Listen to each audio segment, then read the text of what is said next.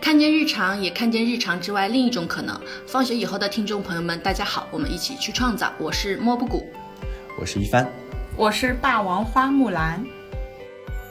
我们这一期的主题是小镇青年的无限可能，到海的对岸去。啊，我们三个人都来自同一个皖北小城，我甚至来自于这个小城里的一个非常小的乡村。啊，在我们这个阶级固化已经非常严重的社会，不同阶层的人被赋予的可能性是不同的。人如果想看到自己阶层之外的可能性，不仅需要冲破界限，还需要冲破想象。我们希望这一期播客能为和我们一样的小镇青年提供一些想象的可能性。尽管时代已然如此，我们依然不想去维护它、为它辩护和记录。我们不希望只是去做时代的速记员，我们希望为我们自身去讲述一些别的可能性。啊，以上这些很多想法，还有这期播客的立意呢，都来自于我们听众推荐的一本书，叫做《回归故里》。然后这本书现在已经成为本播客的精神纲要了。是的，此处应该有掌声。感谢听众，对，感谢听众的推荐，我迅速下单，然后一天之内就把这本书读完了，有超级多的共鸣。嗯，我觉得这本书，呃，能从时代的角度，能从阶级的角度去看待自己的父母，能看待自己的出身的环境，最有益的是能够摆正自己，呃，前进的态度。我觉得，嗯，对的，呃，我们希望如果有有缘听到这期播客的朋友们，都可以去看一看这本书。这本书能够帮助我们去突破一些想象的极限，对自我定位的问题，还有我们对父母的理解。嗯，刚刚一帆还说他看完这本书，甚至决定原谅自己的父亲。就是这本书不是决定，我看完这本书，我已经原谅了我的父亲。就是疗效非常清奇，呃，建议大家去读一读。嗯，然后这一期我们呃聊的是。呃，小镇青年如何突破自己的阶级和阶层的局限，去创造和嗯找到更多的可能性的。然后那个另外一个就是标题的后半段，其实是到海的对岸去。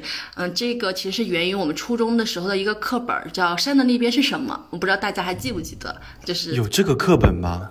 山的那边是海。嗯，山的那边是海。啊，我们希望就是因为海洋是包罗万物的，而且它在很远的远方。我们希望通过这样一个比较抽象的东西来寄托一些我们的可能性。这一期呢，不仅会有我们去往海的对岸的故事，还会有两位朋友的投稿。呃，之前的播客里面也有很多听众朋友在那个评论区给我留言，说希望我分享一下，嗯，我决定工作好几年之后去出国留学的故事。然后在我们第一个投稿。听完结束以后呢，我也会分享一下这个部分的故事。那我们就先来听一下我们第一个投稿吧。这位投稿来自一位女性律师。好的。Hello，放学以后的听众们，大家好。嗯，我认识放学以后的主播呢，是一次工作机会。呃，其实之前我们交流也并不是很多哦，基本上应该说是没有。后面是因为我在朋友圈有看到他发表的关于性别意识的一些观点，特别好的观点，我看了之后大受震撼。因为我本人也是非常呃关注这方面的消息，但其实身边嗯女性主义者还是比较少的，所以我就去主动去联系了他。嗯，并且呢，也在他这里获得了很多新的力量。之后就关注了放放学以后。下面进入正题，我是一名南方的小镇青年，来自浙江省，呃，一个十八线小城市的小镇。我职业是一名律师。嗯，然后今天如果讲这个话题，还会提到一个人，就是我男朋友，他是一名程序员。因为我们目前现阶段的人生规划都是一起做的，所以就需要提到他。但是，呃，未免歧义，我补充一下，我的故事可能是以两个人的角度去讲的，但其实是相互独立的。也就是说，如果这个过程中我们分手，或者他改变了想法，不愿意按这个想法继续的话，那我会自己继续按照我们这个想法去做，就是发表了一番独立宣言，以防大家把我跟他绑定在一起。嗯，目前呢，我们其实还没有生，还没有看到海的那边，只是在为去海的那边而努力，所以分享的更像是一个如何去海的那边计划，而不是故事。我会以四个城市来简单概括一下我的故事。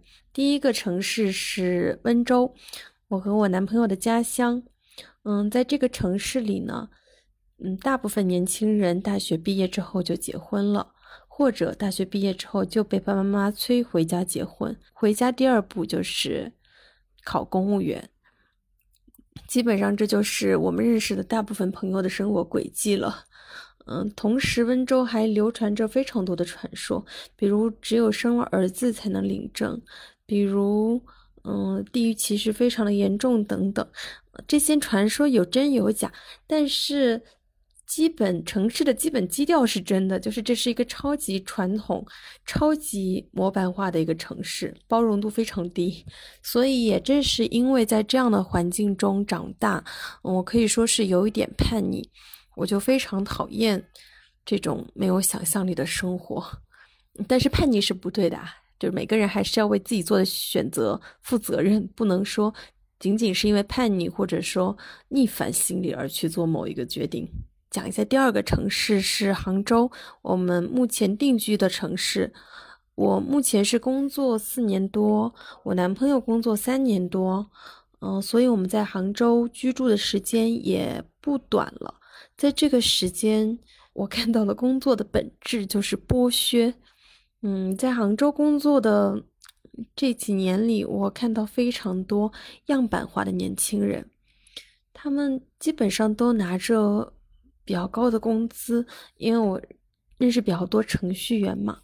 嗯，但是他们讨论的内容真的非常的贫乏，基本上就是车子、房子、公积金。嗯，有时候吐槽一下老板。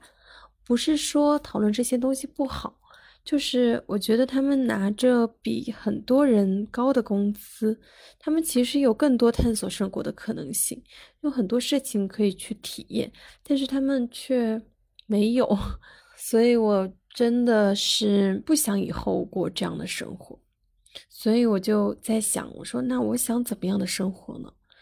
嗯，想了。其实挺久的，挺迷茫的。后面我发现，其实我想要的生活也非常的简单，就是要有生活。因为你如果一直九九六的话，你根本就没有生活可言，那就没法说怎么样的生活了。因为没有这个东西是零，所以也是基于杭州给我们的体验，我们就比较强烈的想要逃离这样子的工作环境。就开始探索我们下一个站点，嗯，有了第三个城市，嗯，新加坡。我们准备把新加坡作为一个中转站去居住几年。我的方式是去申请学校读书，他直接去新加坡工作。嗯，如果能够留下来就留，我留不下来，反正就走一步看一步。如果是。体验几年准备回国的话，我们设想了第四个城市成都，准备把长期定居的城市选择为成都。比较理想的状态是可以在成都过自由职业者的生活，不知道这个能不能实现啊？嗯，如果想过自由职业者的生活的话，那其实是有一套房子会更加好一点。嗯，所以我们也做了一个初步的规划，是准备这几年攒钱。嗯，可以在成都买一套公寓，就参考过，呃，考察过那边的房价，公寓是我们可能攒一到两年前就可以支付首付，是比较好能够承担的一个范围吧。嗯，前面主要就是我的设想和四个城市。目前呢，我为实现这些设想，呃，已经做了一些准备了。首先呢，是充分的调研了在新加坡工作学习的可能性，嗯，其次呢，也是对成都做了一个充分的了解。哦，我本身大学就是在成都读的，所以对成都的熟悉度比较高。然后同时同时对成都的板块规划以及房产情况，还有能不能买公寓，因为不是很多人说不能买公寓嘛，我们对它的优劣势以及它现在楼盘都做了一个。初步的了解，觉得嗯，综合考虑，觉得在那边买公寓是一个可行的选择，而且经济的压力不是很大。嗯，第三个是第三个准备是我今年换了一份工作，换了一份需要英语作为工作背景，同时工作不是很忙碌，而且薪水又翻倍的工作。那为我之后考托福、学英语以及攒钱准备出国留学都有奠定一个基础。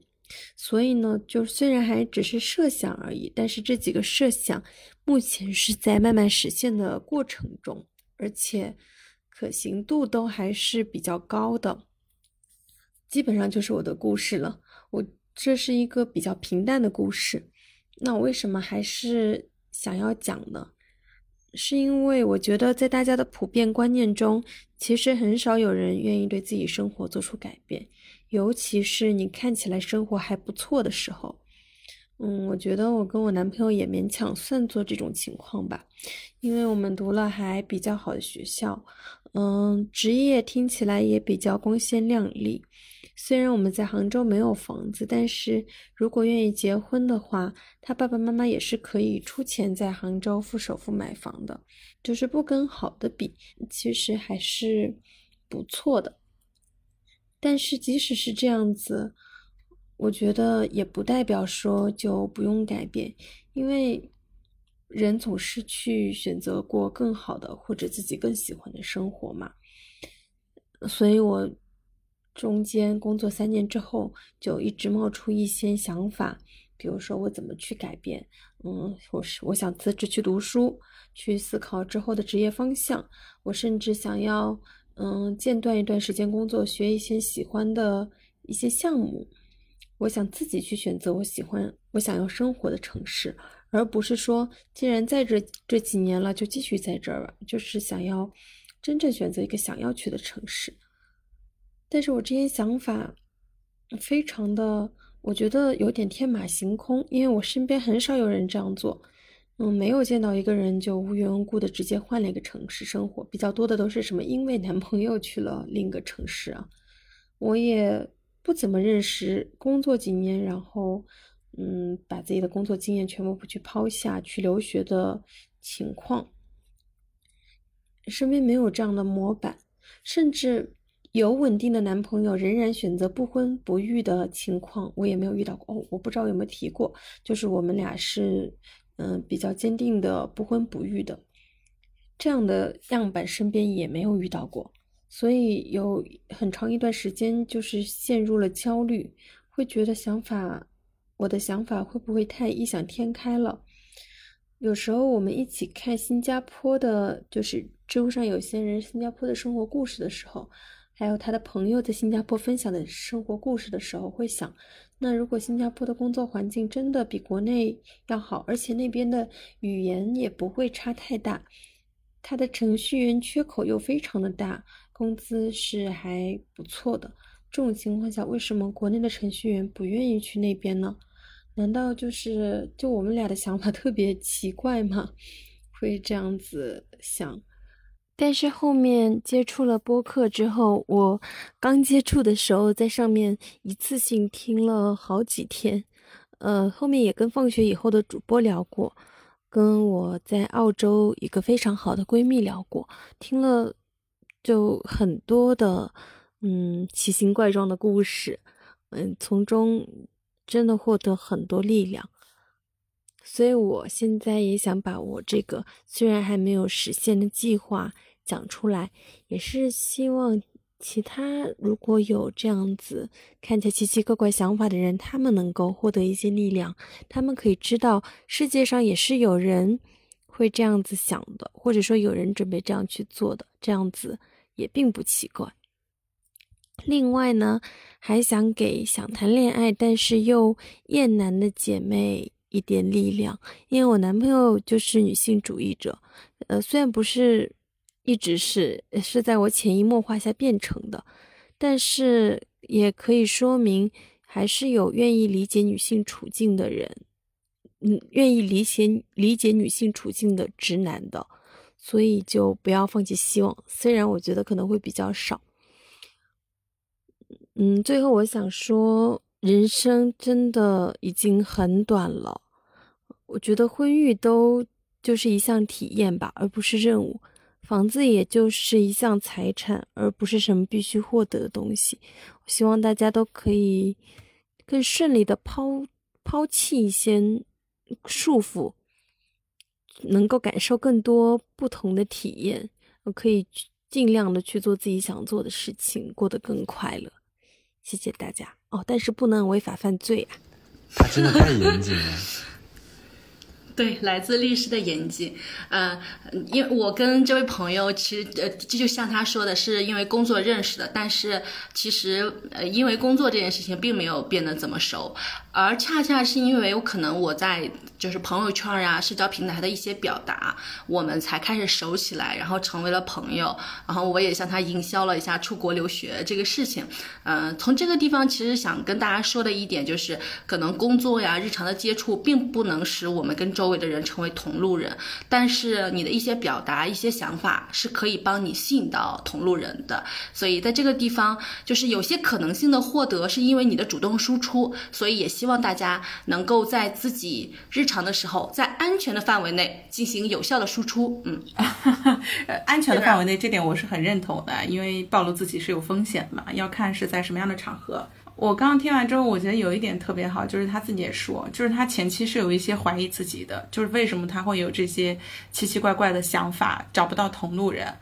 但是他到他后面的时候，他又很坚定自己的想法，而且还愿意把自己的这种选择作为一种样板去分享给大家。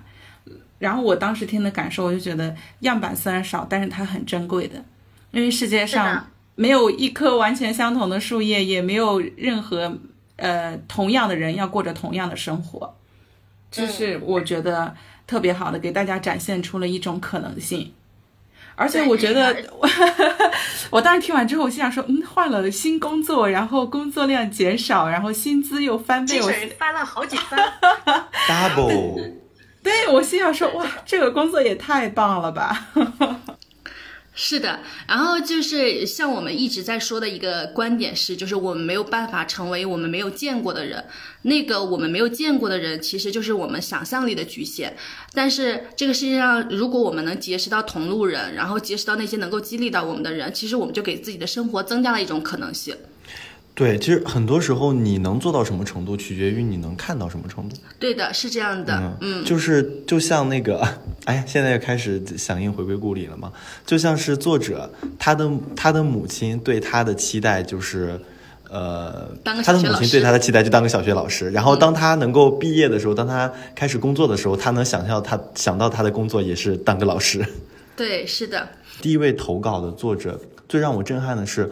他并不是在没有选择的时候而去选择改变，对，他是在你看，在他就是比如说，他可以，呃，他和他的男朋友已经可以在杭州定居的前提下，双方都有着比较体面的工作和比较不错的收益的情况下，他们仍然想着是不是可以超越现状，到达另一个彼岸。我觉得其实他们已经到了可能很多人心中的彼岸了，但是他们在往更远的方向上去。他的可能性，包括他去海的对岸当中，我觉得是有两点的，就是刚刚一帆说的，就是第一个他是有想法的，他对于自己的生活，然后第二点的话，我觉得他是很有行动力的，因为不管是要去新加坡还是要去成都，他都是做了调研和了解的。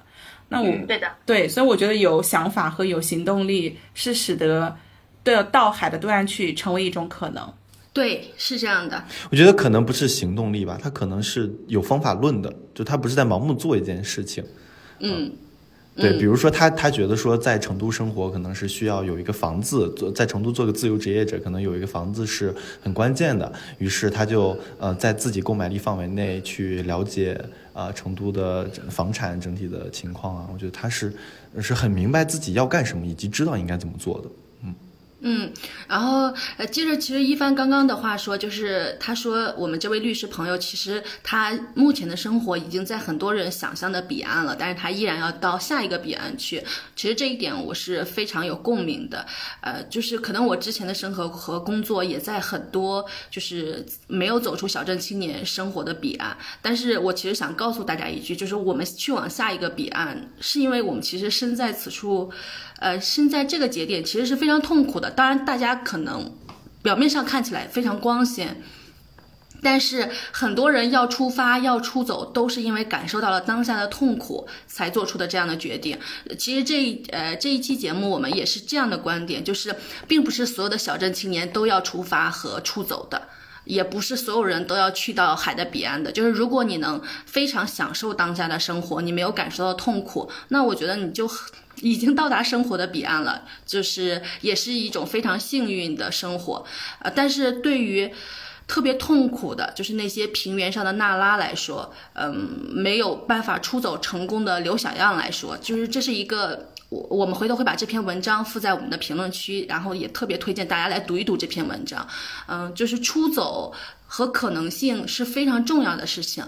然后接下来我就想分享一下我为什么在工作五年以后选择出国留学这个事情。嗯，我先介绍一下我的背景吧，就是。嗯，我是来自我们刚刚提到的四线城市的一个 小乡村。嗯嗯，在我们这个乡村呢，其实就是重男轻女也非常严重，也没有人重视女孩的教育。我可能是我呃，我是我们这整个地方嗯唯一一个上了我们市就是这所高中的人，可能也是我们这个呃地方第一个就是去北京读大学的女孩儿。啊，就是已经可能在很多人看来就已经冲破了种种可能性的极限了。我就是在工工大学毕业工作几年以后，陷入了非常巨大的痛苦之中。嗯，呃，可能来自以下几个方面吧。一个就是社会和时时代的氛围还有风暴，就是看我就看到很多人被一些无形的力量，还有互联网的舆论轻易的就绞杀掉了。嗯，我是一个其实共情能力特别强的人，就是，嗯，眼睁睁的看着别人被一些力量所杀害，我是有非常大的恐惧感的。嗯，其次就是我越来越清晰的认识到了女性在这个国家的处境是多么的艰难。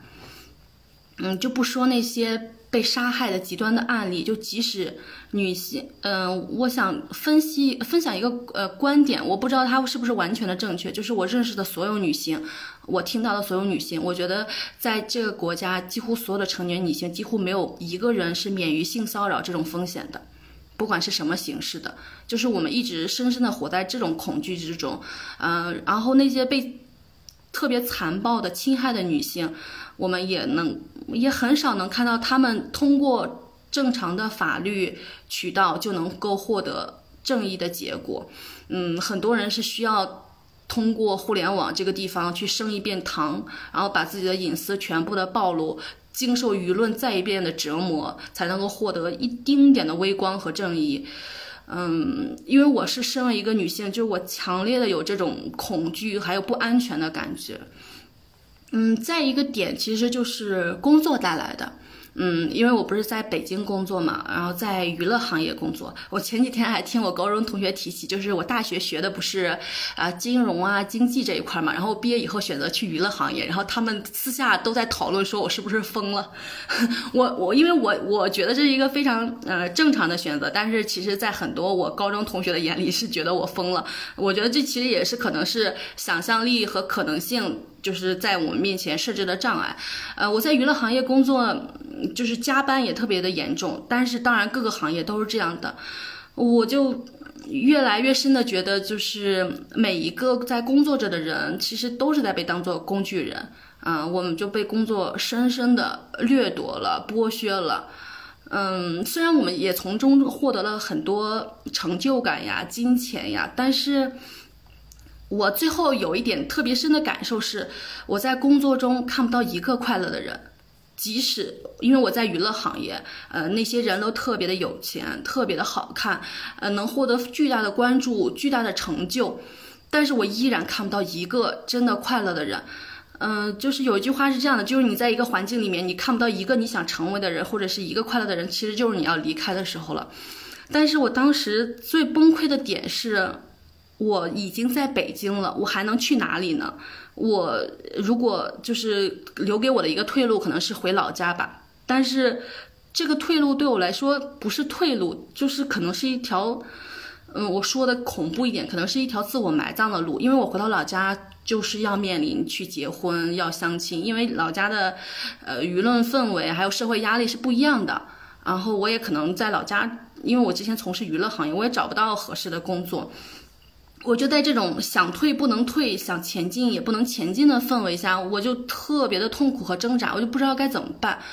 嗯，直到后来，就是我突然突然间有一天想明白了，就是 我还可以前进一步，就是这个世界还有很广阔的地方。嗯，在做了这个决定的时候呢，我就开始着手准备雅思了。嗯，就是边工作边学自学英语。然后我当时雅思口语考试那天还刚好是周一，公司还要开大会，我还跟老板临时请了个假。请完假考完雅思口语之后，立刻回到公司，正好赶上了公司的大会，就是是在这么紧迫的状态下学习的。然后最后雅思考了也挺不错，挺不错的成绩。嗯，结果出来以后，我就跟老板说我要辞职，因为老板之前答应我，如果我雅思考完，他就让我辞职。就这个事情也 battle 了很久。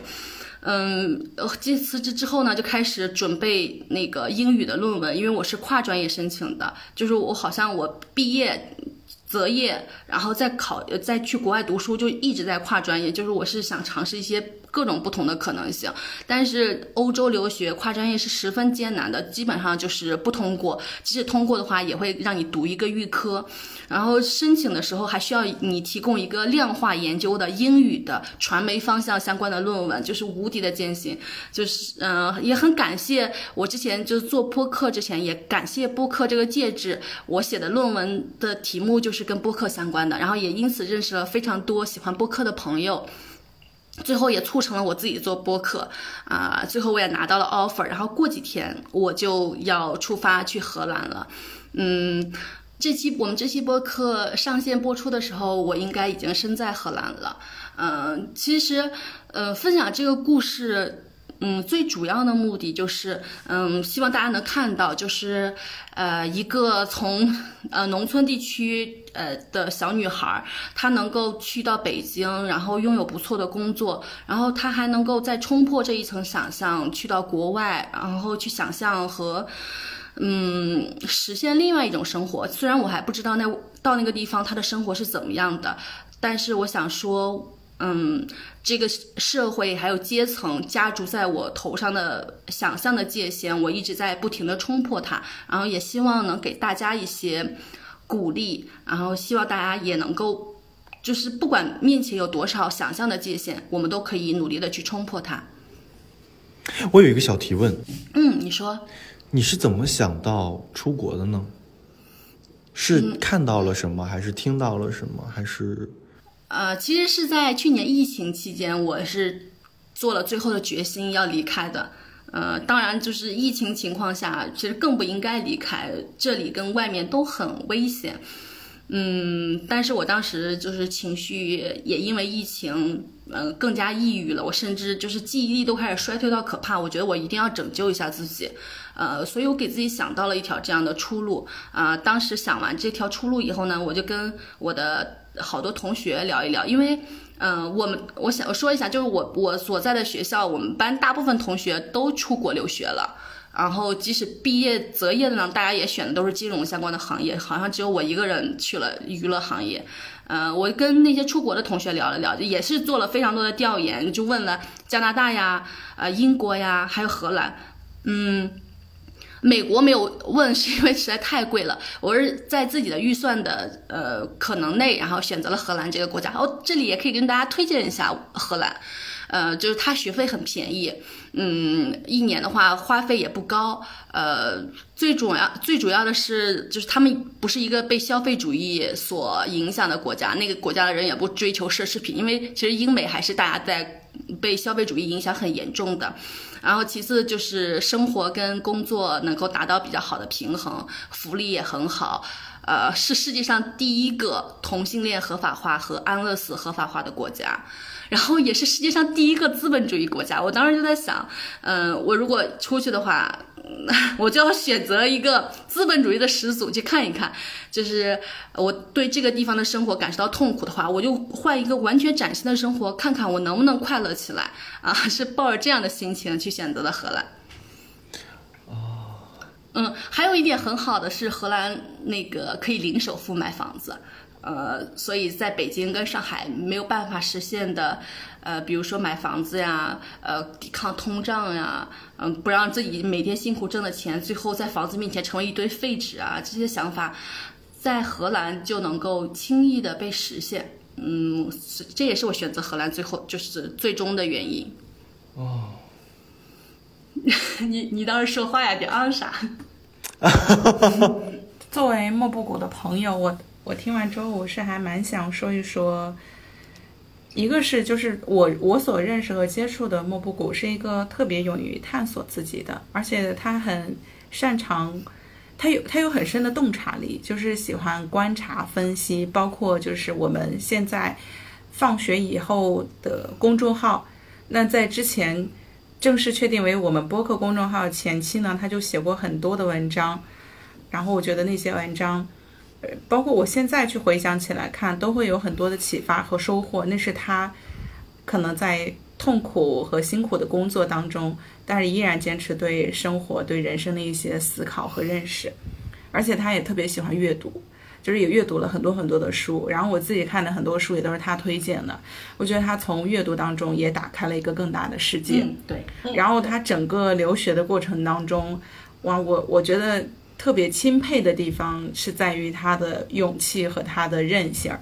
就他是一个特别有，我我觉得现在开始朋友的美谈，我觉得是一个 特别有生命力，就是非常顽强的这种过的是这样的人生，嗯，跟一般人可能还不太一样，因为可能大部分的人不一定会遭遇到生活当中的种种的痛苦或者是挑战，当然莫布谷是在不管是身体不舒服还是工作不舒服，包括他学习上遇到的种种的困难，就是有这么多的痛苦的磨难。可是他都是很顽强的把它挺过去了，呃，包括我刚刚听到他说到准备那个量化的论文，我就发现其实留学之路，当你一旦下决心，你以为这是新的开始，但它却是新的挑战。对的，就首先是语言关，接下来是要论文关，论文关之后你马上开始新的学习，那你专业上面学习的压力又会接踵而来。对，所以看似好像是一个新的选择，但是。才刚刚第一步，嗯，就接下来可能还会有很多很多的挑战。可是莫布谷都是在这些挑战面前很勇敢的面对，而且用自己的韧劲儿去把它坚持挺过来。所以我觉得这是一个不是一件容易的选择，嗯，而且我我就真心是觉得非常非常的钦佩。然后我就很希望他能够 在接下来的留学生活当中继续秉持这种生命力。我真的已经听不下去了。你真的是真的，你快你快发表一下。没有我，嗯，我是莫不鼓吹，莫吹。不是我，我有跟我妈妈分享过莫不谷呃的留学的想法，以及他现在整体呃准备留学的一个状态。我妈给了一个评论啊，我这不是贬义词，她说，嗯，莫布谷是一个挺有野心的女孩。嗯，我说我 我不觉得，但是在我看来，你只是。嗯，去了你想去的地方，你只是在做你想做的事情，仅此而已。你你可能你的这个你去出国留学的想法，可能跟呃很多在大城市准备存钱买房的人的想法，我觉得可能并没有二意。大家只不过是在做自己想做的事情。我问你为什么会想到去嗯出国？其实我是想通过这个问题想想问一下，就是我们的彼岸到底是什么？就是这个这个彼岸是怎么来的？就是我，我是我是通过，嗯，怎么说呢？我是通过教育，然后离开了咱们一起生活的这么一个城市，来到了北京。但是在我整个教育的过程中，我姑姑家的小孩，就俗称别人家的孩子。他一直在我的人生中充当着一个样板，就是我的家人。每当举起，呃，什么样的学生是好学生，什么样的生活状态是好的状态，那就是我姑姑的孩子，就是我的堂哥。那，呃，他在北京读了很好的大学，然后毕业后在一个很不错的单位拿了北京的户口。然后呢，他现在在北京买了房子，买了车子。他和他老婆，呃，在准，呃，他。呃，当然，我的那个他的老婆已经怀孕了，他们在准备呃到人生的下一个阶段。他们都是呃严格按照着家人的理想的社会时钟，并且是在大城市，像北京这样的首都这样的城市，呃安营扎寨生存下来的。就是当我，嗯，就是当大家说什么样的人生是好的人生的时候，那我的目标可能是像我堂哥这样，就是去北京读大学，去北京考研究生，啊。对，就是我能想到的彼岸可能是这样的，在布布谷跟我释放他要去出国留学、去出国定居的这样的信号之前，我还一直认为说，呃，像我堂哥那样在北京，呃，拿到北京的户口，然后在北京买个房子生活，可能是我的人生的彼岸。对我很多时候，嗯。呃，很多时候我的想法可能取决于我身边的朋友他们在想什么，他们在做什么，所以我也就在这里，也就是也响应一下莫布谷在咱们这一期刚开始说那句话，就是呃，那叫认识什么类型的人，就是你没有办法成为你不认识的人。啊，对你没有，你没有办法成为你不认识的人。我觉得也是我在开头强调那句话，就是很多时候你能做成什么样子，往往取决于你能看到哪里。嗯，啊，我我补充 一点，就是刚刚一帆说的一个点，就是莫布谷的留学，啊，他认为和买房是一样的。那那我觉得这个可能是需要。修正一下，因为我觉得是，我觉得我不是 diss 哈，不是，完全是一种讨论的态度啊。哎，我我当时听这句话的时候想到的是苏格拉底的那句话，就是未经审视的人生是不值得一过的。嗯，就是为什么是有差别的，就是在于，呃，莫布谷之前是考虑过买房的，但是当他在面临这个选择之后，他去思考他真正想要的是什么，所以才做出了出国留学，而绝大部分人的。选择就是买房啊、定居啊，这是惯性使然，不一定是他真正想要的东西。就是这里面有没有自省和思考，这个是很大的一个关键点。嗯，对，因为其实像买房啊、结婚啊、生子这些需求，其实是呃社会塑造给我们的，我们这个阶层能塑造给我们的最美好的想象。嗯，我其实之前有想努力实现这些想象，嗯，可能最后也要差一点点就要实现了，但是我后来幡然醒悟，就觉得啊，太荒诞了。我实现这些想象是为了什么呢？是更好的困住我自己吗？就是我觉得我买了一个房子，就是给我自己买了一个牢笼。我接下来几十年，我要为这个房子辛苦的还贷，我连裸辞的可能性都没有。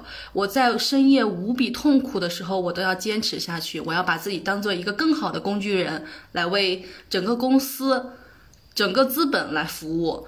呃，我就是从来没有想过我要为自己服务。当然，我不是说出国留学是一个多么好的选择。嗯，但是我其实想说，呃，就是，呃，离婚不是为了找到一个更好的人，而是我就是要脱离这段糟糕的关系了。呃，出国留学对我来说就是这样的一个选择。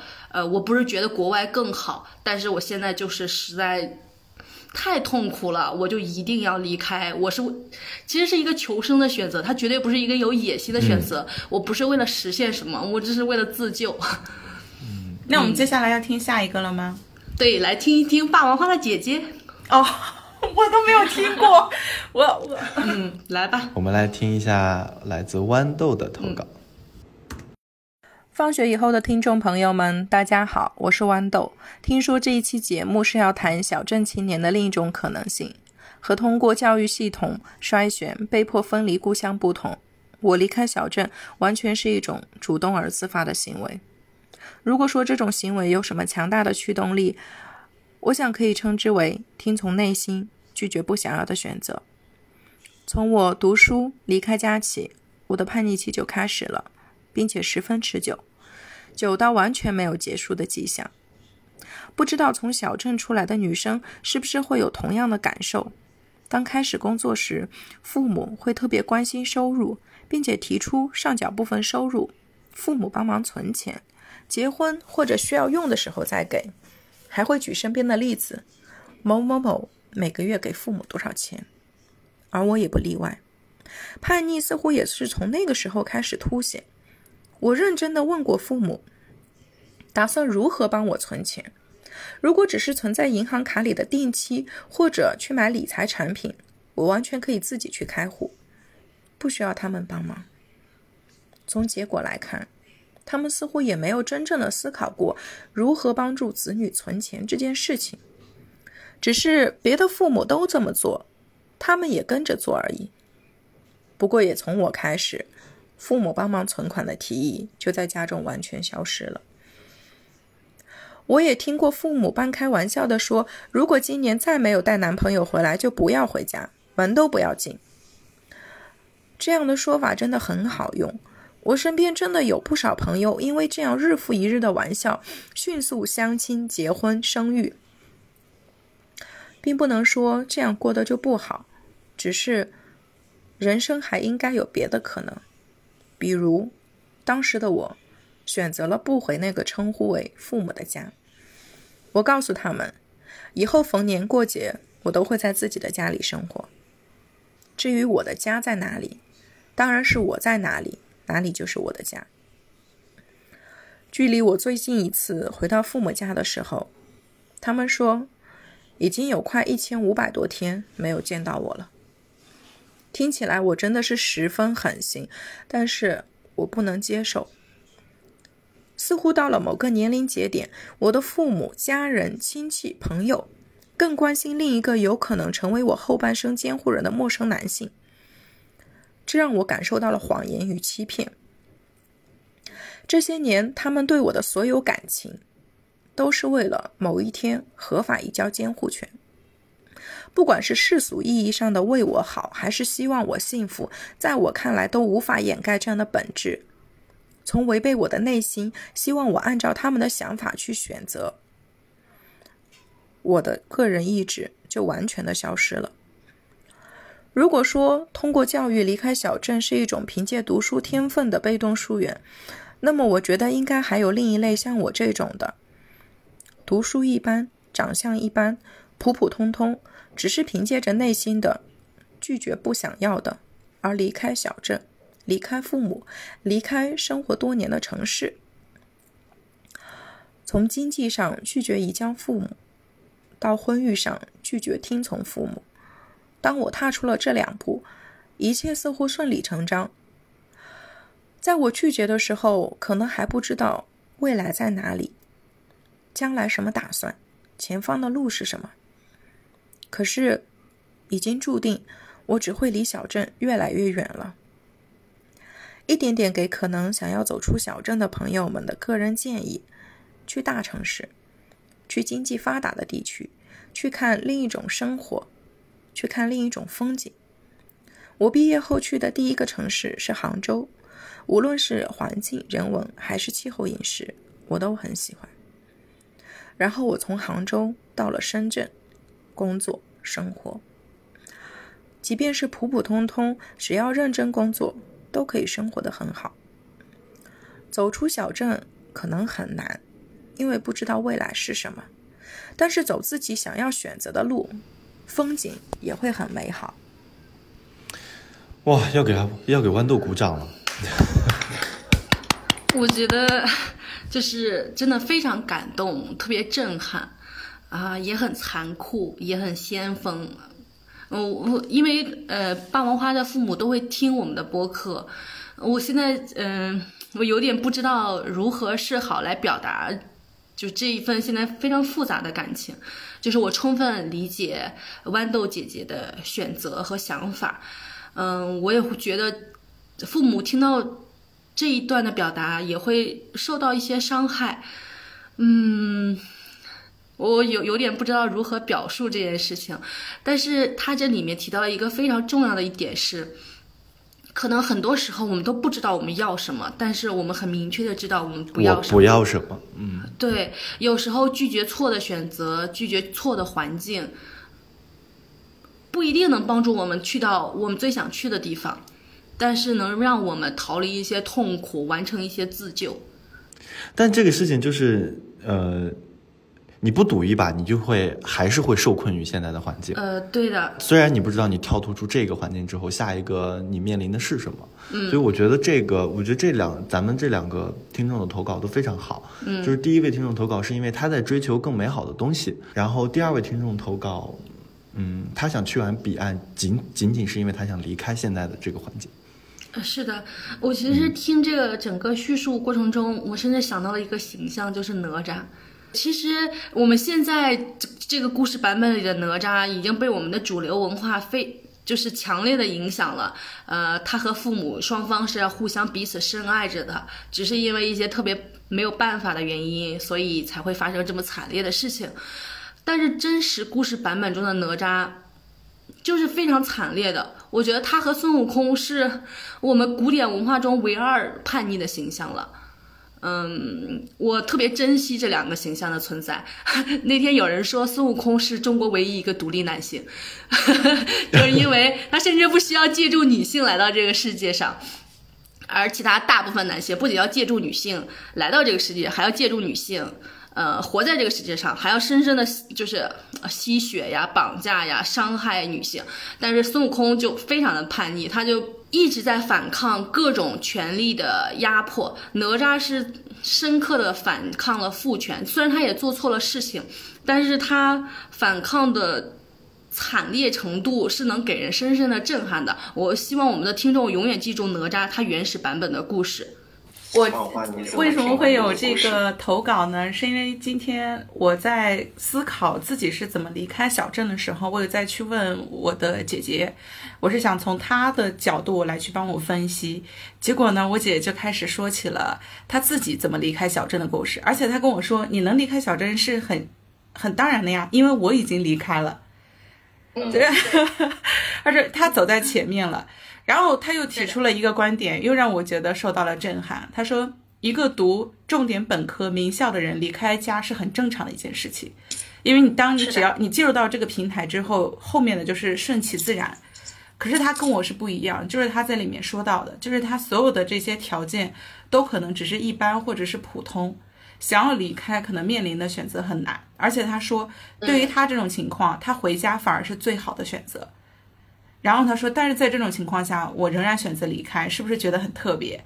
我说：“那可太特别了，你赶紧给我们投稿。”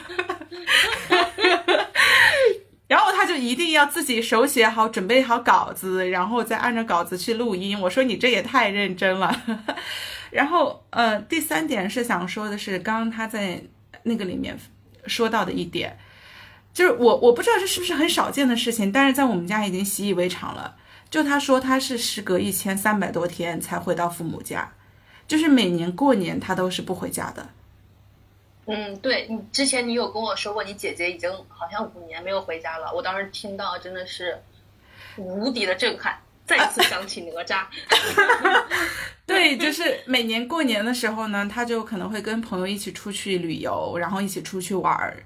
就是第一第一年的时候，我还会觉得有点儿。惊讶，然后我还会稍微劝一下他，是不是要回家，大家聚一聚啊，难得。结果到后来变成，我都觉得是很自然的事情了，就是没有必要一定要回家，就是也可能是这样，所以我潜移默化的也受到我姐姐的这种影响，就是并没有特别多的一种束缚感。尤其是他这里面提到的，就是我们很多可能同龄的人会遇到说，哎，爸爸妈妈告诉你，如果你不找对象，你不可能回来。但这一句威胁对我们来说没有什么影响。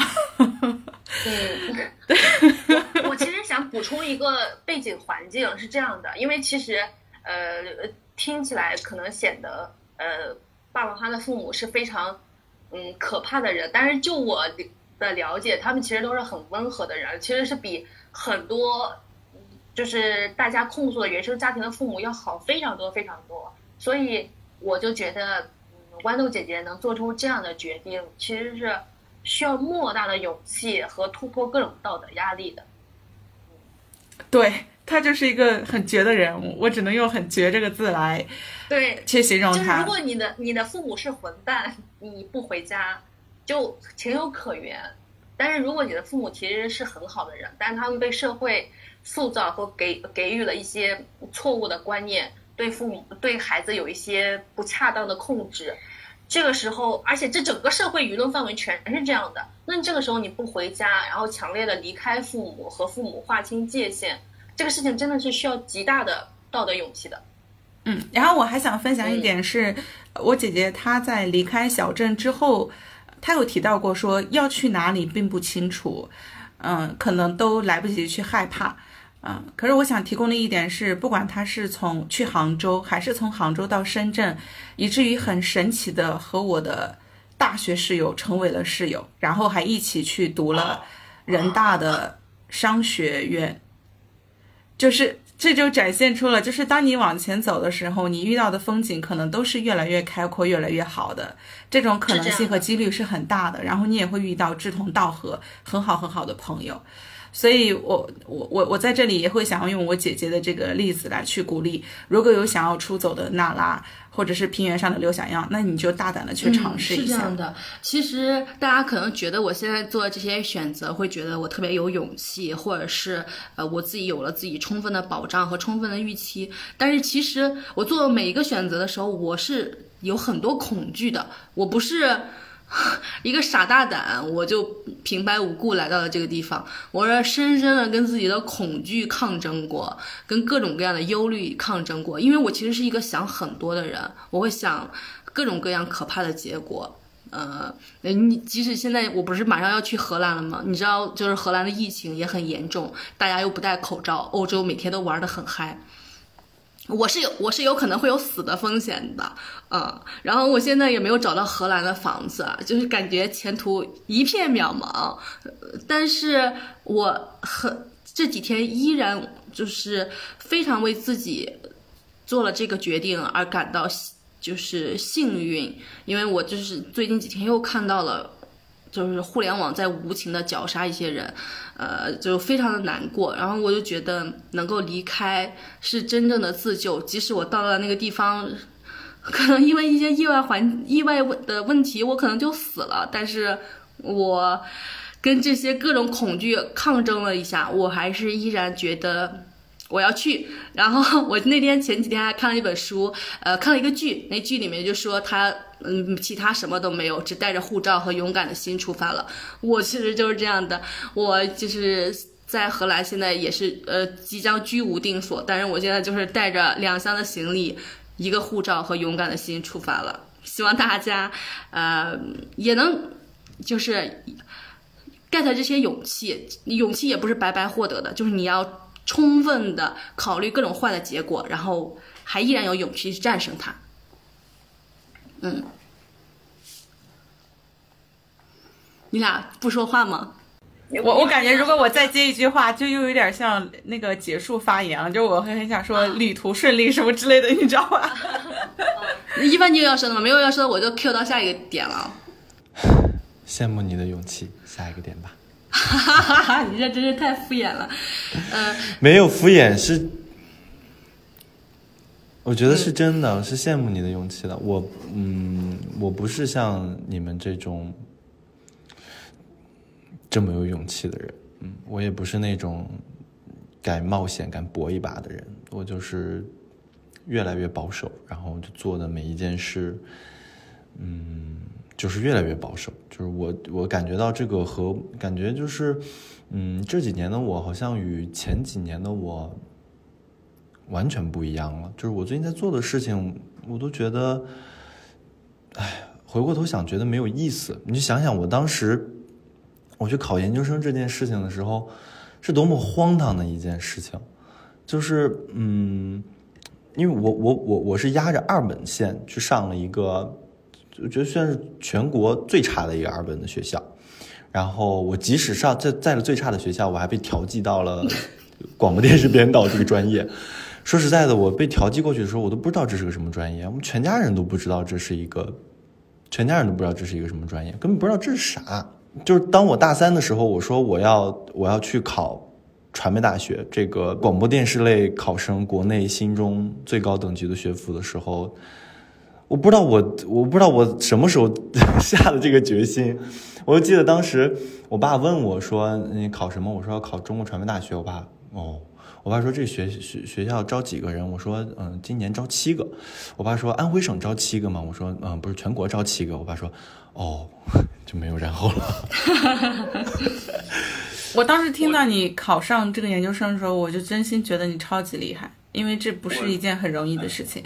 很困难。我这么哎，我我不知道。当然，我感谢就是在整个考研的过程中，感谢我老师给我的支持。然后，嗯，就是我的学习的方法也很对。我那段时间也确实很努力。然后，我也带着再也不想说，每当别人说起我们家谁谁最好，就是我堂哥最好的这种羞耻的心，我觉得说我必须得整个比他更好的东西。当然我，我当时我我当时考的时候，我也不知道这玩意儿能有多难。我说不就是考个学校吗？考上就考上，考不上就算了。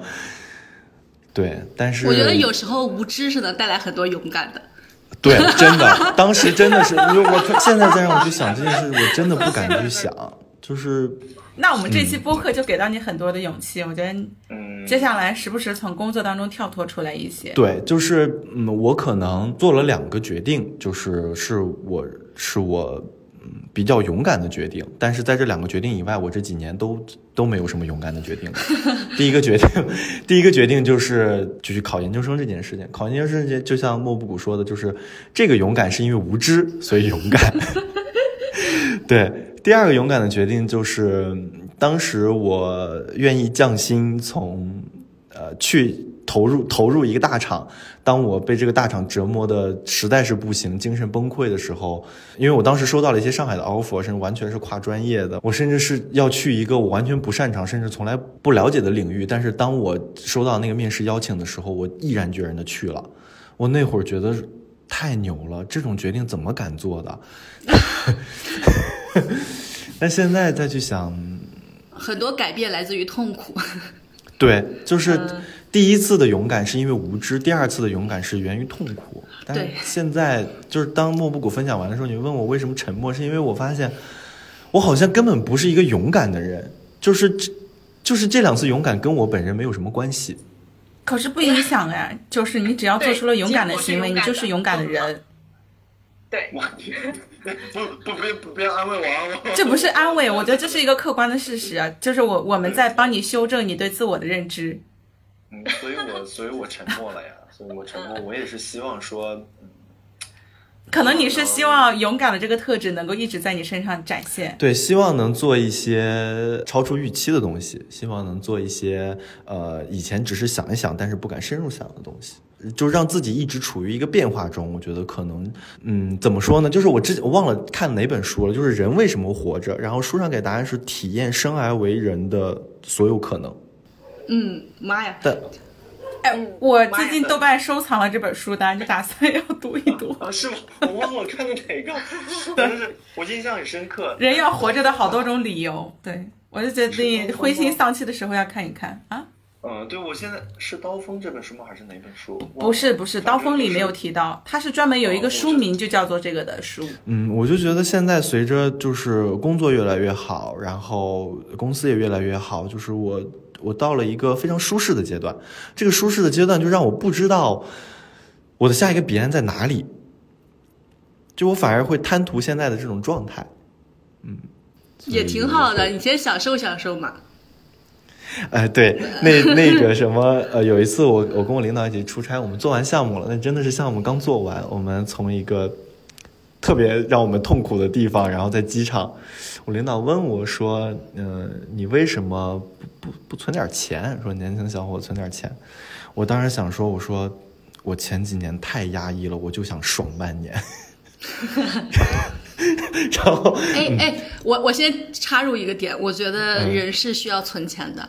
嗯，哦，对，我已经存了，我不仅买定投了，我还开始存了。然后我我听完了有知有行的十八节课，然后我最近在研究一些呃，在研究一些基金，因为我想说，我可能除了定投以外，我再把我呃工资以外的可能一些多余的钱，可以再去尝试一些其他的投资。对，我想说，其实就是我能够选择出国留学，然后选择呃辞职，然后 gap 一些年，呃 gap 这半年，我很很重要的底气就是我的存款，就是我在过去五年非常努力的、非常认真的工作了，然后也对，然后我也很很认真的在存钱。我有时候生活支撑不下去的时候，我就打开支付宝看看我的支付宝余额，是靠这些余额的 底气支撑下去的，嗯。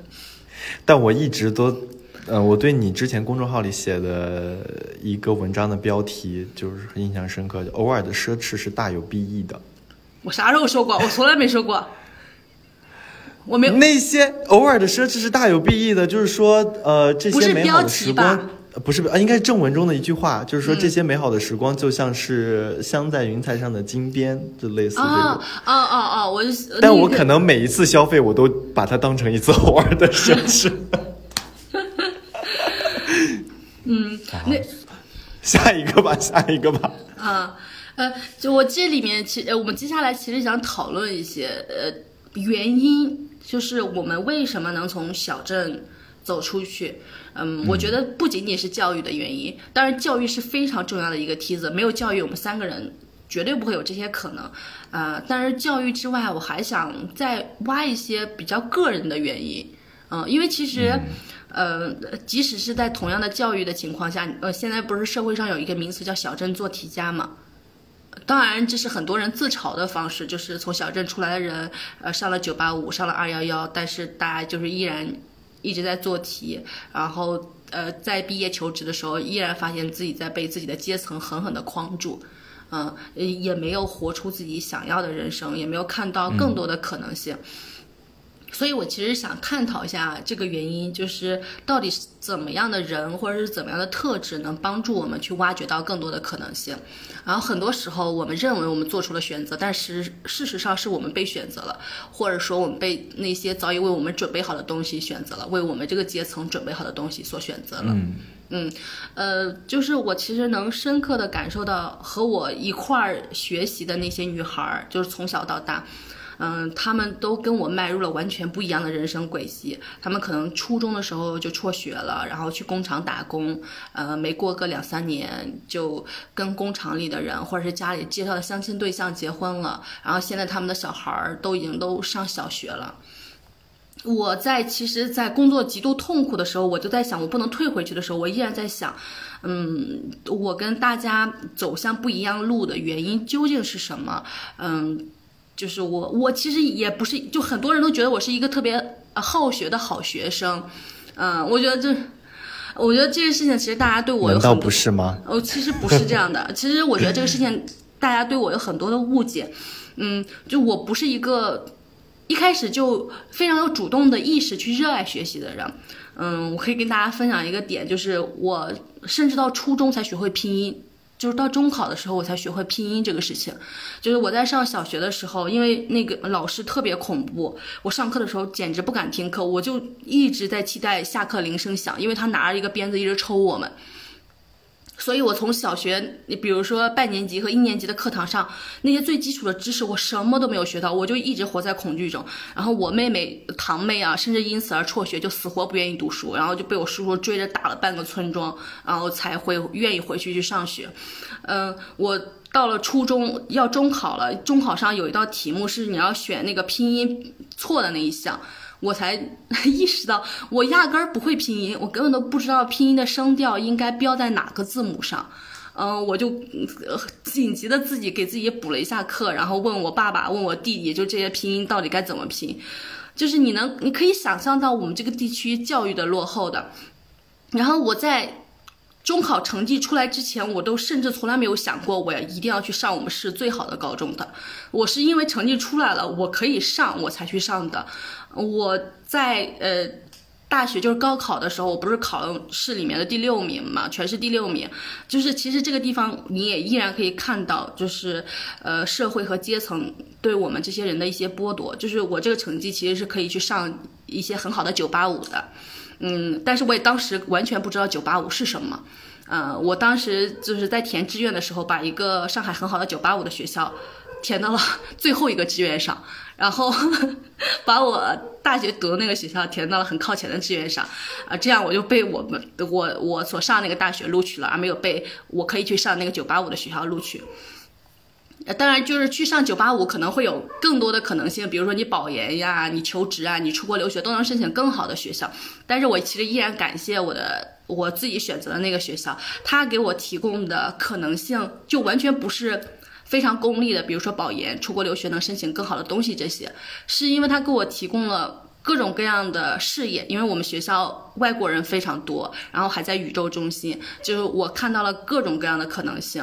嗯，我觉得人可以选择各种不一样的生活，所以我才后面又进入娱乐行业，然后现在又选择出国留学。呃，就是我跟我的那些从小一起长大的朋友们，嗯，最大的不同，我觉得不是因为我在学习上更努力，因为我在学习上 其实不咋努力。我 我要说一个实话，就是我下课的时候、放学的时候、假期的时候，从从来不写作业。就是每一次暑假要结束了，前天晚上我就在家里哭，因为我没有办法面面对 要开学的那一天。然后那个呃，一我是我是甚至在上高中的时候，我的作业也经常不写。然后我们就是想起来，我们历史老师特别感动，就是课代表 要收我的作业，其实我没有写好。然后我们老师就跟课代表说，他学习特别努力和认真，他肯定在非常认真的写这份作业，就是你不要催他。我就觉得好感人啊！就是有些这个世界上有好多人对我有特别多的错误的理解和期待，我就真的其实。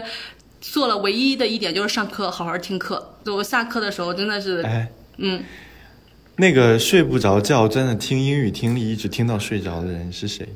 对，但是这个不是为了学习英语，而是为了睡觉。因为你听英语听力的时候，你就会高度紧张，专注于听那个英语的单词。在你高度认真和专注的时候，你更容易入睡。这是一个方法论。我来补充一下这个客观的事实哈。这个莫布谷的这个学习呢，有几个特点。第一个呢是，即便呢整晚失眠，第二天上课依然可以做到精神焕发，高程 高度的这个集中注意力，这不是一般人可以做到的。所以他说到的好好听课，这很困难，非常非常困难。第二点呢是，就是他的听课无敌认真，就是全程跟着老师的思路，甚至超过老师的思路。当全班的同学都在睡觉的时候，他在积极的回答老师的所有问题。这个上课态度不是一般一般的认真。然后第三点呢是学习的记忆力超强，就是只要他学过的东西，他都能记住。然后对于像我们，像我这种的话，就是属于学完之后就会忘记的人，就会觉得很惊奇。所以他是真的。呃，如果不是说学习努力的话，那他就是适合学习，是学习这条道路上面的天赋者。嗯，补充完毕。你这、你这、你们这说的，我好像刚刚是在凡尔赛。不是，我其实想非常真诚的表达，就是我不是主动的选择了学习这个浮板来拯救我自己。呃，就我没有那么强烈的意识，说我学习就能改变我的命运。我之前从来没有过这样的想法。嗯，我就是其实是被一些命运，还有一些幸运，当然你们说的，比如说一丁点聪明的天赋，呃，就推到了这个节点上。但是我想说，就是除了这些以外，你 你在笑啥？没有，我是说，呃，不用特别谦虚，你说的是事实，我们也说的是事实，只不过是一些主观怎么去看的问题。你继续。嗯，我我其实想说一些比较个人和私密的特质，就是能让我有勇气或者是愿意一直探索的可能性。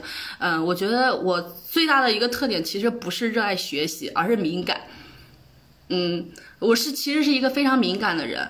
嗯，我嗯，其实我前几天在看书的时候就看到一句话，说敏感并不是一个广泛分布的特质。嗯，其实。很多人都身上没有敏感这个特质的，我是这几年又非常明显的感受到，呃，这么说吧，就是我看到的一些书，我看到的影视作品，我听到的一些播客，我都能敏敏感的感受到那股力量，然后我也愿意让这股力量清洗我，改变我。但是我其实观察到很多人，我不是在 diss 他们，我就是说一个客观的现象，就是。很多人他们身上并没有留下教育的痕迹，他们经历的痕迹，他们看过的书、走过的路的痕迹。嗯，很多人其实就是像一堵墙一样，就是风吹不过，雨也打不进去。但是我想，我感觉我其实像一个筛子一样，就是什么东西都能够进入我，改变我，然后我也。就是接纳了这些东西，当然这有一个特别负面的影响，是你极其的容易受到伤害，和极其敏感的能感受到痛苦。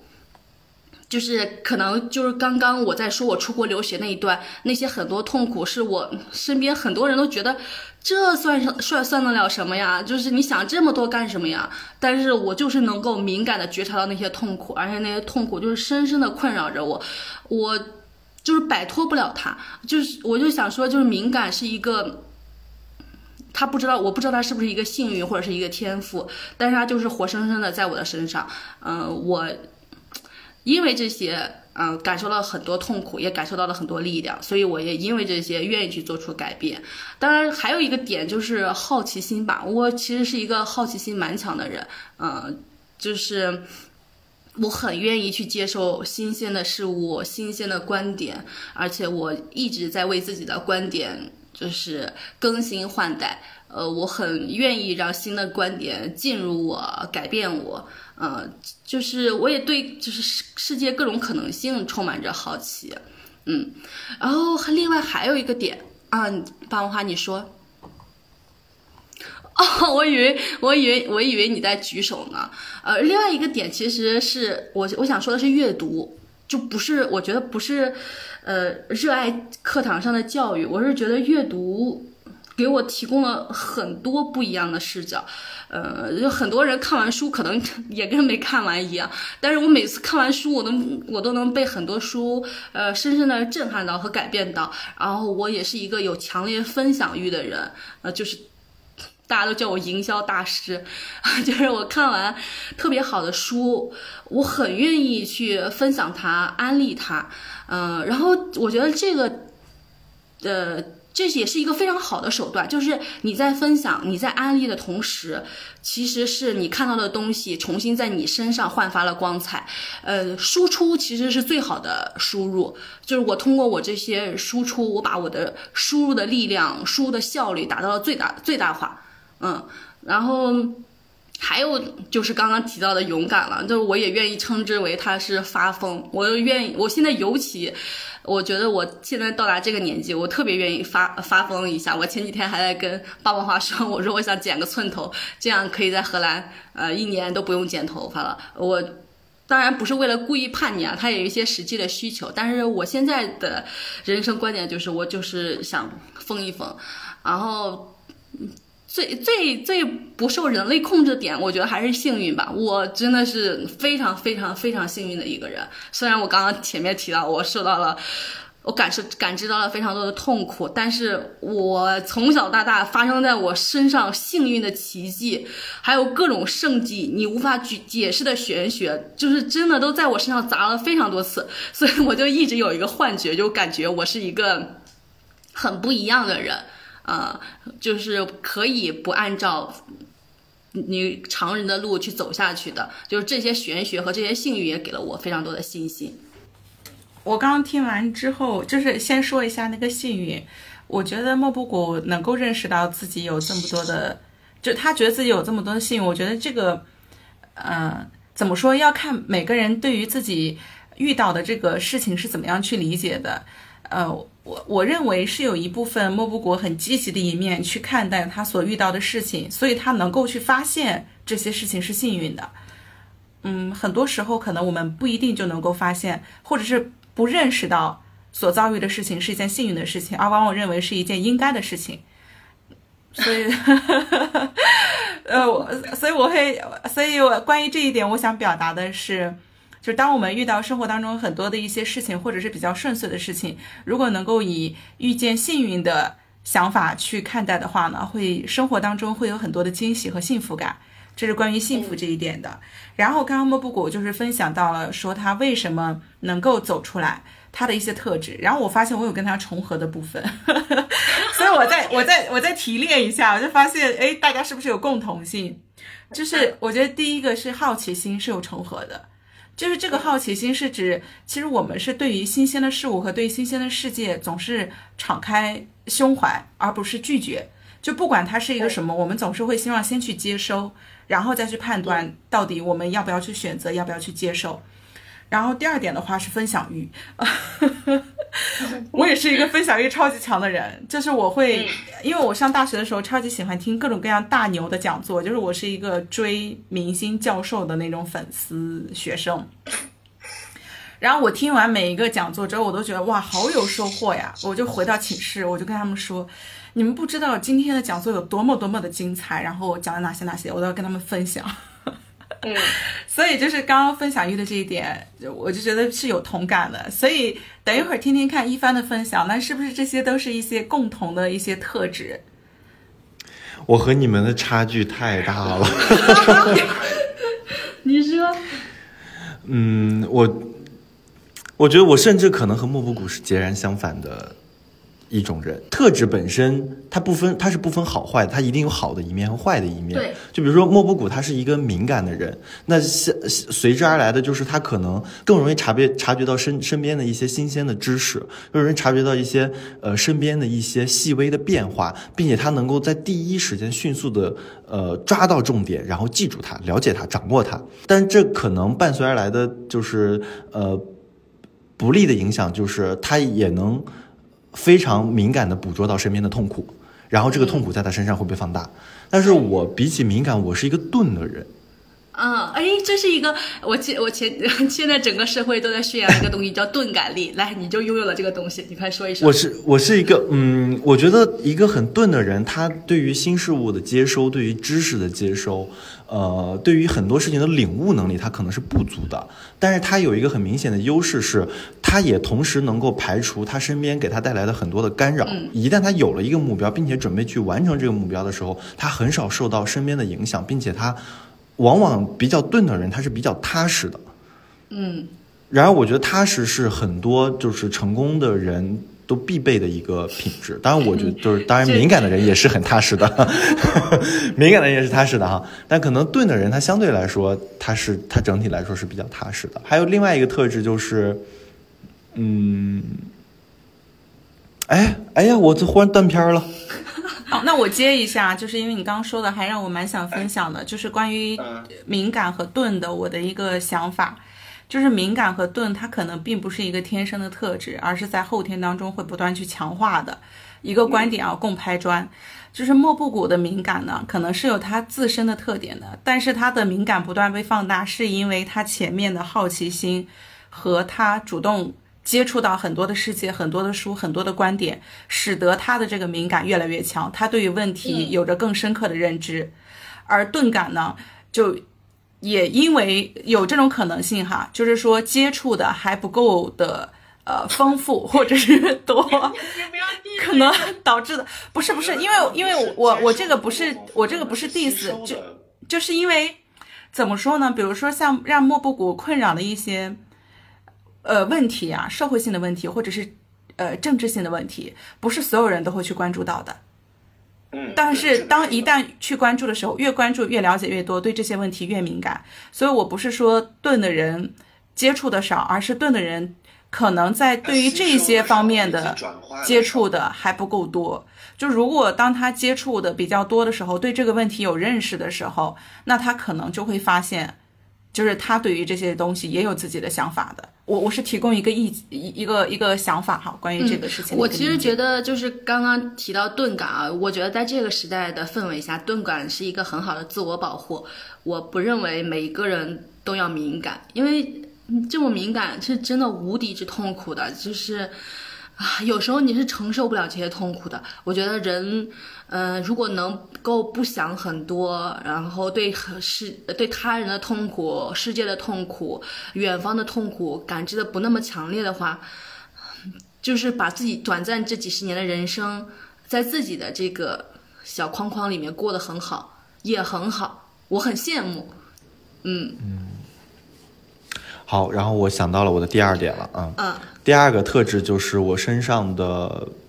呃，虚荣心和自尊心，就是呃，如果有一个东西是，嗯，就是如就是这个东西，如果我认定了是我一定要有的，如果如果我要是没有，我会觉得我抬不起头，我没有办法 自信阳光的生活下去的时候，这个东西我会义无反顾的、笃定的去抓住它，并且实现它，就是必须得要，一定要有。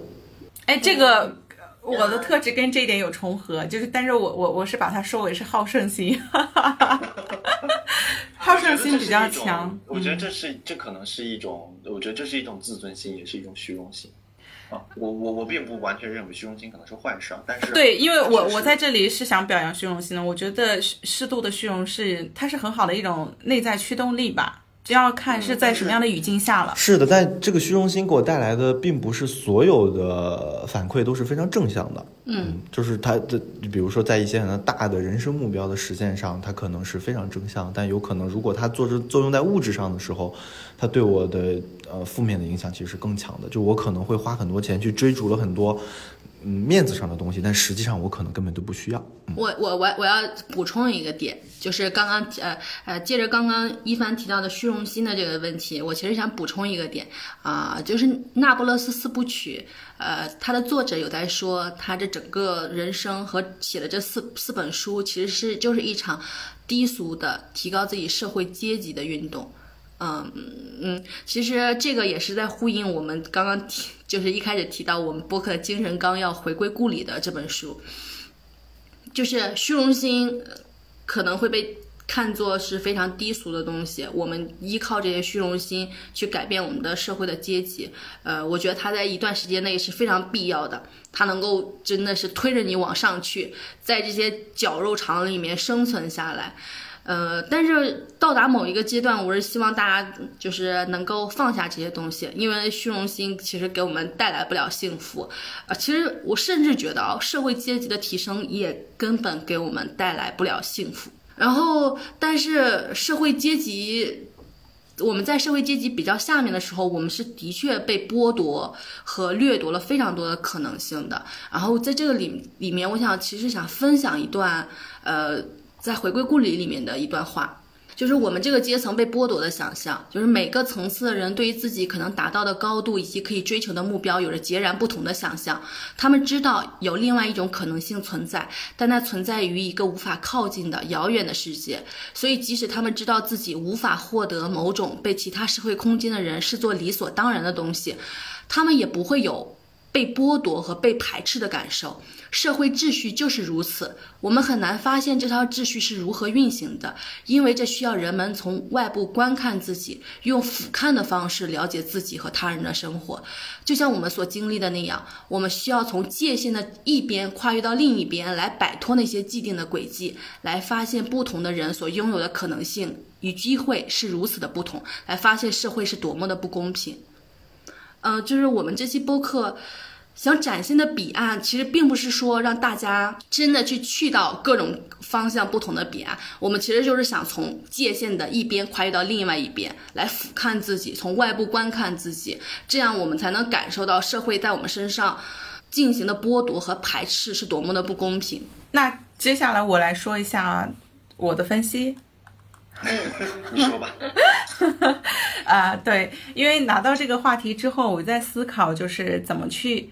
呃，莫不果说是，就是我们回顾一下我们的成长轨迹是怎么样走到现在这一步的。然后为了更好、更全面、客观的回答这个问题呢，我就是不仅自己做了一下思考和总结，然后同时呢也问了一下我身边的朋友，一个呢是，一个是我的妈妈，另外一个是对我很熟悉，呃，从高中就一起的，对我们的海霞老师，他们都给到了我一些，就是有相同点也有不同点的一些反馈。呃，首先我是想来先分享一下，就是妈妈给到我的一个反馈，毕竟是把我养育长大的这个对我最了解的人哈。呃，他就提到我第一点是好胜心强，就是我们刚刚提到的，我不再赘述了。第二个呢是说我是一个目标很明确的人。呃，很奇怪，因为我妈说我小的时候跟她说过，就是我二三年级的时候学习成绩很差，然后经常被老师要就是。呃，罚站呀，然后那种就是自己不学习还捣乱的那种学生。我天，然后资质也比较也比较笨，因为我的姐姐是就是学习上是很聪明的，然后我我当时就反正就整个就是一个很笨的一个小孩儿。然后我当时就跟我妈妈说，我说天哪，我说我考不上大学怎么办呀？我我说我我不知道我的出路在哪里了，我也不知道这么小的我为什么会去思考这样的问题。我的妈呀！啊！但是我妈就说没事儿啊，她说你你你能吃饭，能认识爸妈，你你做的这些就已经很可以了。然后我，你妈是在以傻子的要求要对 对对，我妈对我的要求标准很低，因为她也觉得我挺笨啊，你知道。然后我我当时就跟她说，我说那我我想要吃好吃的，也想要玩，那我就好好学习吧。所以我可能是。就是据据我妈反馈，我是自此之后好像就目标明确，要通过学习来去实现我人生想要做的事情。然后在学习的过程当中呢，我我妈又说我是一个很知耻而后勇的人，因为我中考的时候没考好，因为那个时候有点学习有点松懈。然后我上高中的时候呢，就是不是很顺利。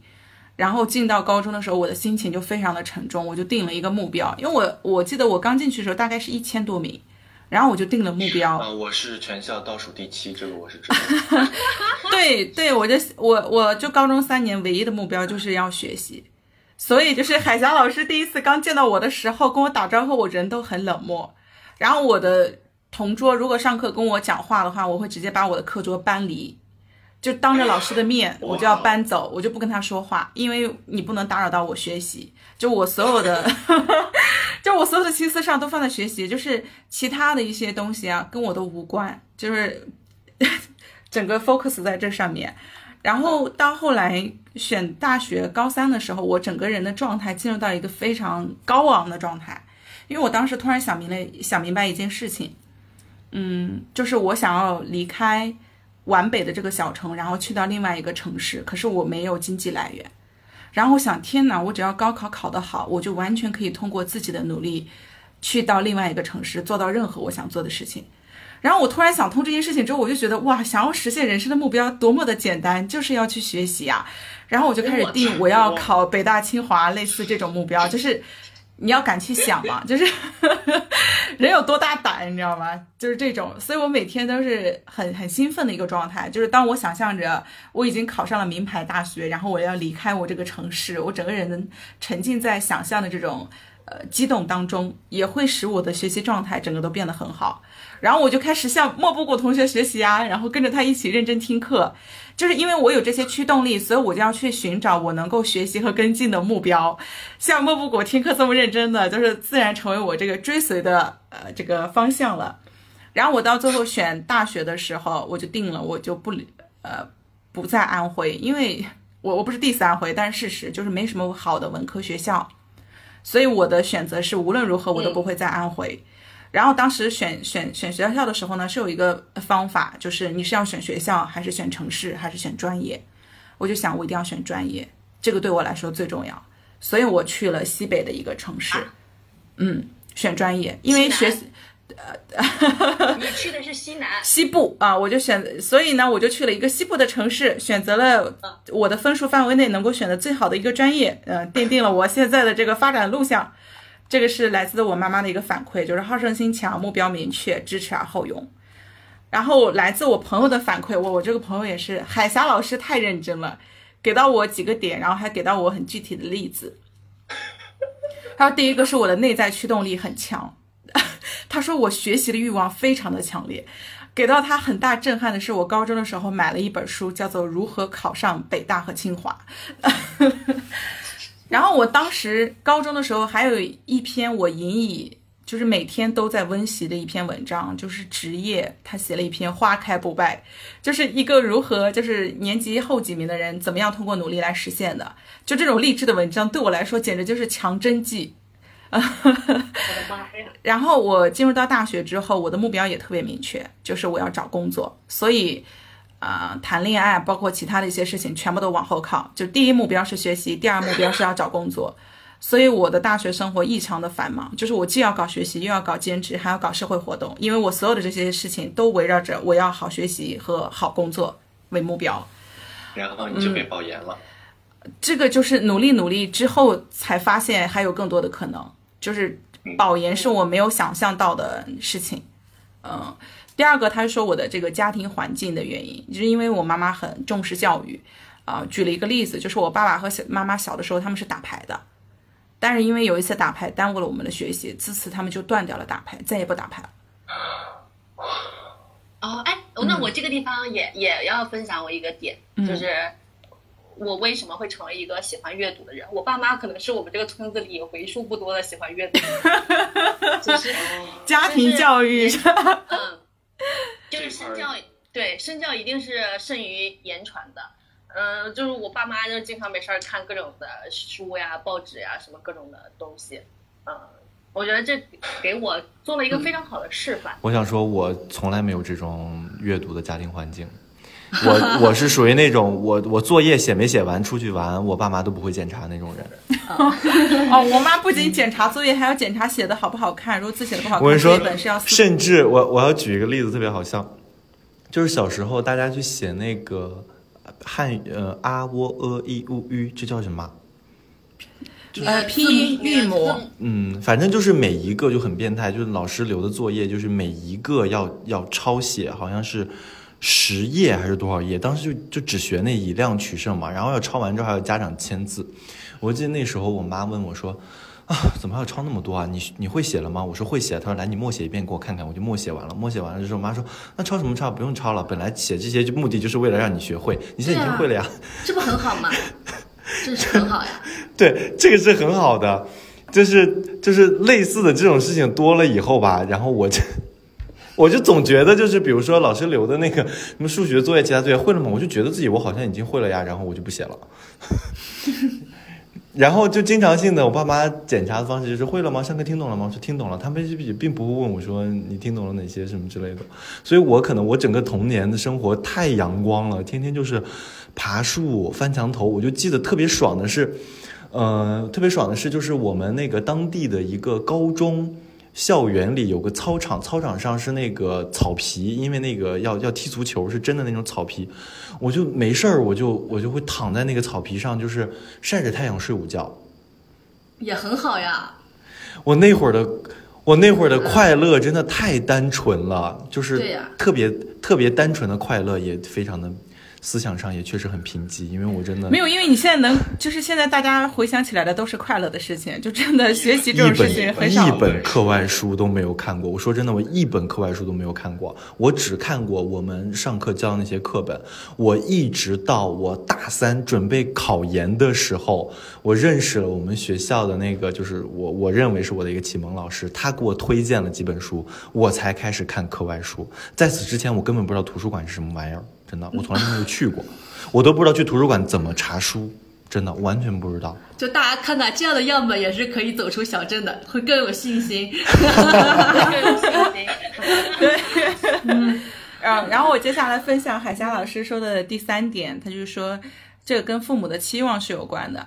因为我我我妈妈会希望小孩子就是要努力过自己想要的生活，所以当时我在大三呃大四的时候我已经保保完研究生，然后剩下一大段时间都可以休息，然后我当时就很想回家休息休息，因为我大学很少回家嘛，然后我妈妈就劝我留在学校，她的理由就是家里面没有什么事情，就优先考虑学习和工作，然后 这好吓人哦，这都什么呀？就 是就是。这我这不一定是一个，呃，叫什么，很有人性的建议啊，打双引号。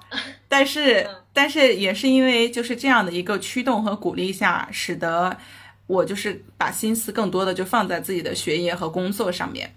然后下面一点是小时候的一个成长经历，就是因为小时候就是会有一些呃波动，然后就是比较缺安全感，所以我会很多的时候都是要。靠自己，然后这使得我通过自己的努力来去获得想要的生活，就是不靠别人。这这一点也会是，就是也也是我嗯走这一路的一个很很大的一个特点嘛，就是独立性太强。很独立的女孩，对，独立性很强，而且你的执行力很强。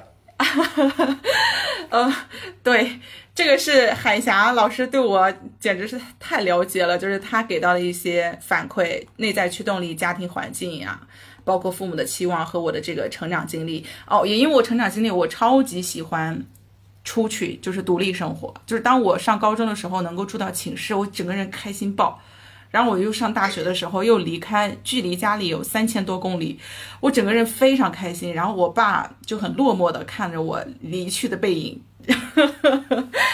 你你的这个你的就是你的状态跟我跟我妈培养孩子的目标几乎很像。我妈一直就觉得孩子就是属于要把他扔在沙漠里，他自己回来的那种。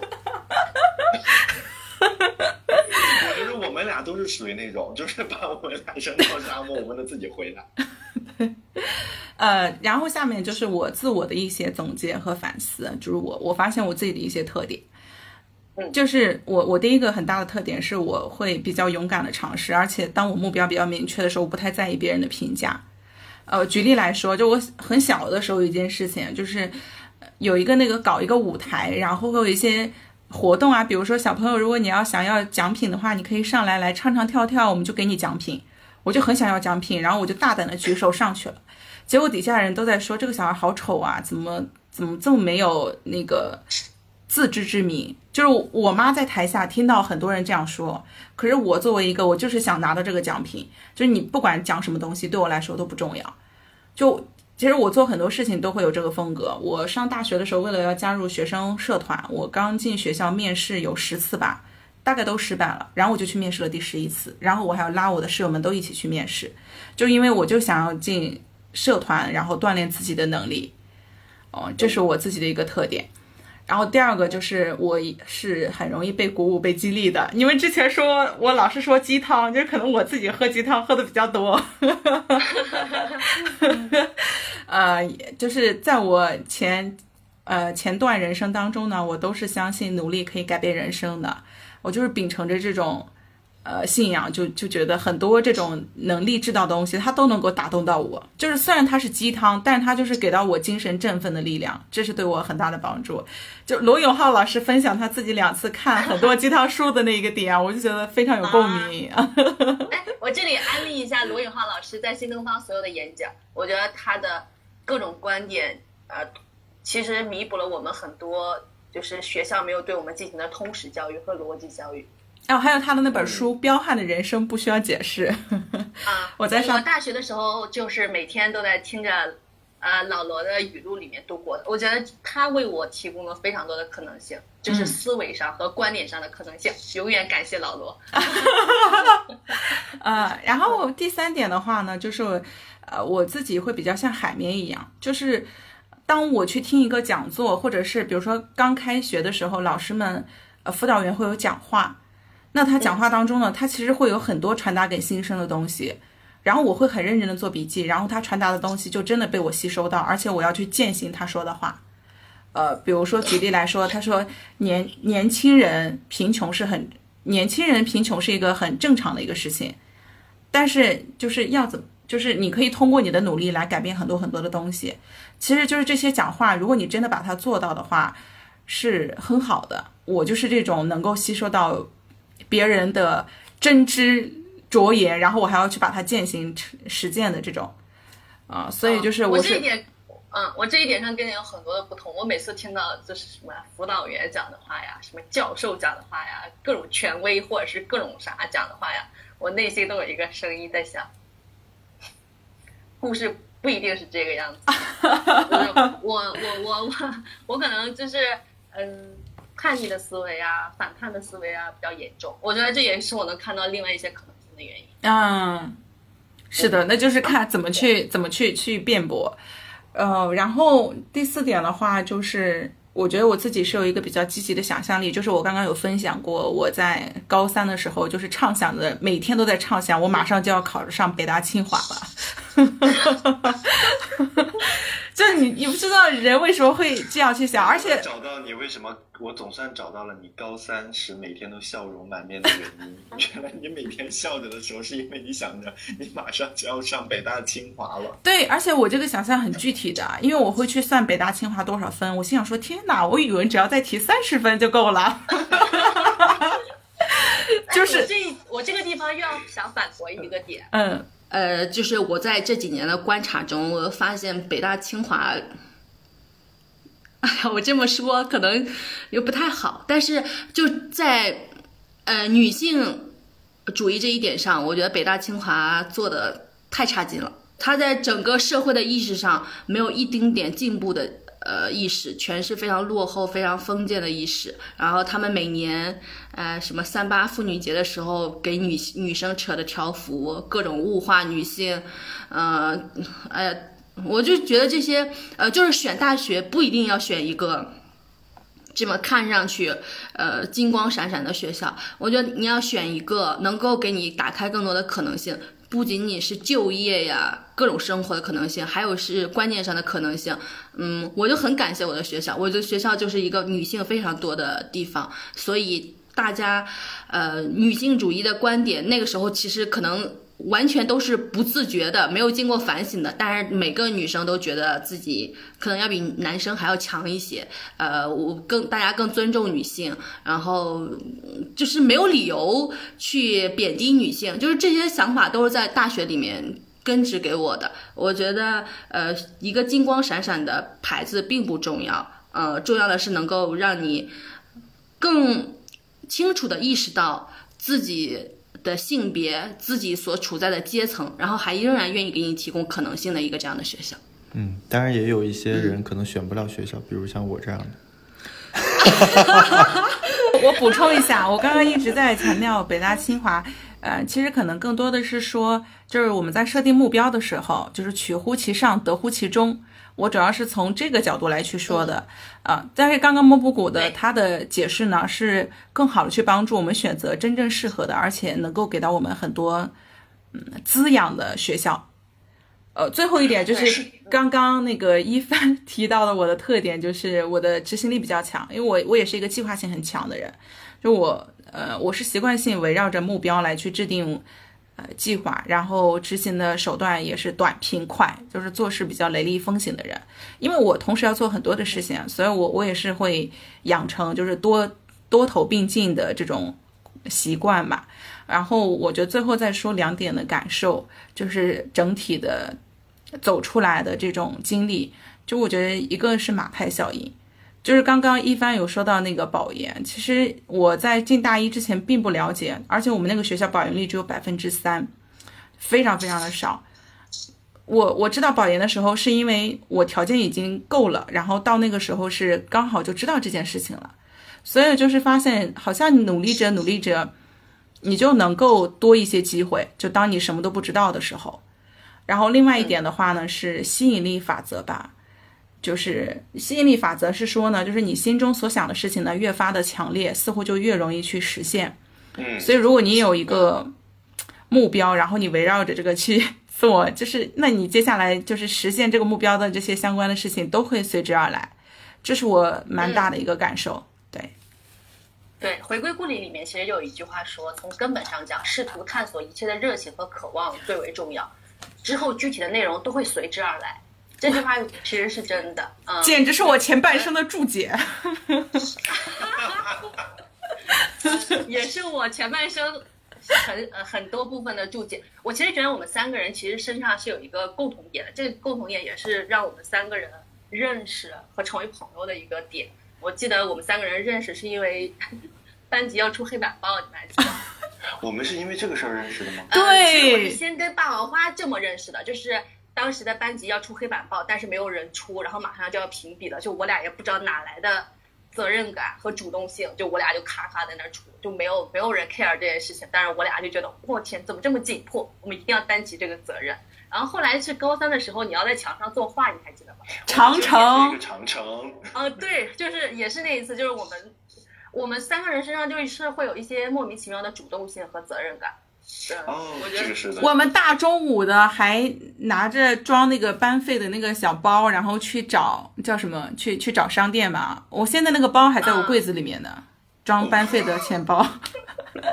对，而且我们其实我们三呃，就是这这是我们三个人能成为朋友啊，能一起并行，现在人生十十几年很长一个阶段的，我觉得很重要的原因。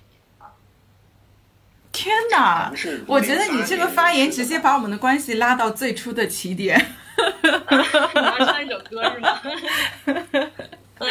所以其实对啊，主动性和责任感嗯是很重要的东西。当然，主动性也会给你带来痛苦，责任感也会给你带来。责任感，我必须要分享一个故事。我当时被莫布谷震惊到了，就是因为呃。有一天，好像我是在擦黑板吧，然后我在就是因为要做一些打扫卫生的事情，然后我内心是有一些焦虑的，就是当你正在做班级事务或者是打扫卫生的时候，其他的同学正在学习呀，然后我就会开始质疑我我做这件事情的意义，然后我就有去问莫布谷，我说我们为什么要做这个事儿，做这个事儿？有什么意义吗？哇，然后莫布谷给我回了一句说，很多事情做是不需要问意义的。我啥我我高中就在说这种话吗？真的，然后我当时这句话回的我我我觉得提自提这个问题的自己是实在是太不应该了，然后我就觉得没有，因为我觉得当下给到我的启示是，是事情你就去做，你不要去想说一定要有什么意义。嗯，对，其实那是从实践看来，我们三个人都主动的承担了班级事务，也不并不影响我们走出彼岸，走出小镇儿。而且其实。嗯，我在工作中也是这样的。其实我在工作中，就大家都觉得我是一个无敌热爱工作的人，但是我完全不是。就是工作给我带来的痛苦太大了，但是我就是身上这些莫名其妙的主动性和责任感，就逼迫我不得已，就是要去承担一些工作，而且而且会揽在身揽在身上的事儿会越来越多。对，而且我一定要把这些工作完成。就这个事情，你知道会有多痛苦吗？就你已经本身工作已经很痛苦了，这个事情就给你。真的是要爆炸的情绪，但是它也带来了非常多的机会和可能性。就是我没有一份工作是自己找的，我每一份工作都是别人来挖我，或者是我上一个老板给我介绍的。嗯，对，就是我想说，呃，有时候就是这些看着非常不必要的敏感啊、同情心，然后呃呃责任感、主动性，都会给我们带来非常多的负担。然后也可能阻挡我们成功的道路，但是它给我们提供了很多的可能性，交到好朋友的可能性，成为同路人的可能性，以及嗯获得更广阔的世界的可能性。我们要讨论下一个点吗？就是不擅长学习的人怎么办？我我要结尾了，马上要结束了。哦，好的。不擅长学习的人不就是我吗？不擅长学习的人就来点虚荣心吧。好的，好的。哎，但我有一个，我有一一补充一点小小的，就是一个小 tips 吧，给那些可能你还不知道自己要驶向什么样的彼岸，也不知道自己有没有彼岸，也不是，但是可能想往前进步，但是还不知道怎么做的人。嗯，我很久以前看过一个说法，就是说什么样的人是值得成为朋友的人，然后那个答案是说，嗯，读过一百本书或者是去过一百个地方的人，这样的人都非常值得成为你的朋友。当然，我我我不说 这个，我现在又有一些无法控制的反驳欲。我呃呃，你你等会儿再反驳啊。就是我是觉得说，在你还没遇到这样的人之前，我觉得你可以让自己先成为读过一百本书的人。对，在你还不知道做什么事情的时候，你可以先去读一百本书。然后在你不知道要去干嘛的时候，你可以去一百个地方。我觉得这些事情可能在你呃做这些事情的初期，你不会有任何的答案和反馈，但是这些事情给你的。嗯，给你的帮助和给你的益处是会在你的呃人生的后半程会逐渐显现的。对，其实有一个很重要的交友的原则是这样的，就是很多人会觉得孤独，找不到同类，找不到朋友。呃，有一个很好的方法是这样的，你就去做你最喜欢的事情。你就去做你最应该做的事情，然后你在那条道路上就会遇到，会认识到，对你所想要的。然后，但是日常生活你就是想主动去结交那些你觉得看上去更好的人，嗯，首先结交得到，结交不到不说，其次就你们俩的交流是很不对等的。所以我是觉得大家要先往自己想去的路上去，然后你在那个路上就会遇到同行者。然后最后呢，我其实想回归到，嗯，回归故里这本书，也回归到我们的主题，就是我们作为小镇青年这个阶级和这个阶层，其实我们应该更紧迫的，或者是更深刻的感受到压迫在我们身上的存在，我们那些被掠夺的可能性，嗯，是如何远离到我们身边的。然后我最后想分享一段这个这本书里面的一段话。就是说，当我们属于平民阶级时，我们很容易发现阶级的存在。日常生活的艰辛，每时每刻都在提醒着他们自己的阶级归属。统治阶级意识不到自己属于某个特定群体的，就如同白人不能意识到自己属于白人群体，异性恋不能意识意识到自己属于异性恋群体。嗯，其实我们现实生活中就能看到，就是黑人。会不会更容易意识到自己属于黑人群体？同性恋者更容易意识到自己属于同性恋群体。我们这些异性恋的人，其实很难会觉得我们异性恋是个群体的。然后那天我也就跟另外两位主播说，其实就是穷人更容易有阶级意识，女性更容易有性别意识，因为被压迫者才能实时感受到压迫的存在。统治阶级的合理身份其实不需要自证和辩驳，他们不需要一遍一遍捍卫自己的身份和权利，因此他们也以为自己不属于某个特定群体。只有那些被压迫的群体，才更容易清醒地意识到自己的身份和自己的同类。然后最后呢，我就想说，其实我们不能指望其他的阶层和阶级来讲述我们的故事，我们也不能，我也不能指望男性来讲述属于我们女性的故事。嗯，所以这个也是我和拉着两位主播一起做播客的原因，就是我想讲述我们这个阶级、我们这个阶层的故事，然后也想提供一些更多的可能性给大家。同时，我也想讲述我这个性别的故事，来提供更多的可能性给女性。就是我也分享《回味故里》书中的一一句话啊，嗯，即便我万分努力的想要通过改变自己与原来的阶级脱离关系，工人阶级的本能依旧存在。就是在我们驶向彼岸的过程中，我们呃原生的家庭或者是我们原生的环境给我们的呃影响，给我们的负面的影响可能远超乎我们的想象。但我但我希望大家是正视它，这是非常正常的。对你不要害怕它。那我也想分享书里面的一段话，呃，就是这段话刷新了我的一个认知啊、如今在经历我所经历过的一切后，我知道了用于判断正常与不正常的标准，在相当大的程度上是相对的、人为的、可变的，与所处背景相关的，且两者相互交叠，总非绝对化的。我还知道，违反社会规则的人，不单时时生活在焦虑与痛苦之中，还很有可能为此遭遇身身体上的折磨，因而就会强烈的渴望进入那个合理、合法、正常的世界。这个让我呃很惊讶的点就是，其实这些标准呀，包括一些道德的规范，它很多的话语权是掌握在更上一层阶层的，而不属于呃下下面的阶层，所以我们不能够单独的用道德的标准就去要求别人，所以这个、这个是对于我的认知的一个刷新。嗯，嗯，然后最后推荐我们所有的听众朋友们，如果有机会去看一下《回归故里》这本书，呃，然后如果有机会呢，也可以去看一下《艳女》这本书。呃，我觉得这两本书，呃，在今年内给我的冲击、撼动和塑造是最大的。嗯。然后最后还想把那一句话很重要的话再跟大家分享一遍，就是说从根本上讲，试图探索一切的热情和渴望最为重要，具体的内容都会随之而来。希望大家永远能够保有好奇心，去探索一切的热情，然后也有探索新鲜事物的勇气。那么很多的可能性都会随之而来的。希望大家都有无限的可能往海的对岸去。和可能性携手。嗯，拜拜。哎，我最呃最后问一下，你那个马头琴想放在哪 哪一期啊？都可以，都可以，这俩你随便吧。行吧。嗯，哎，那马头琴你发出来了吗？发了呀，我都在那个百度云盘里面打包给你了。哦。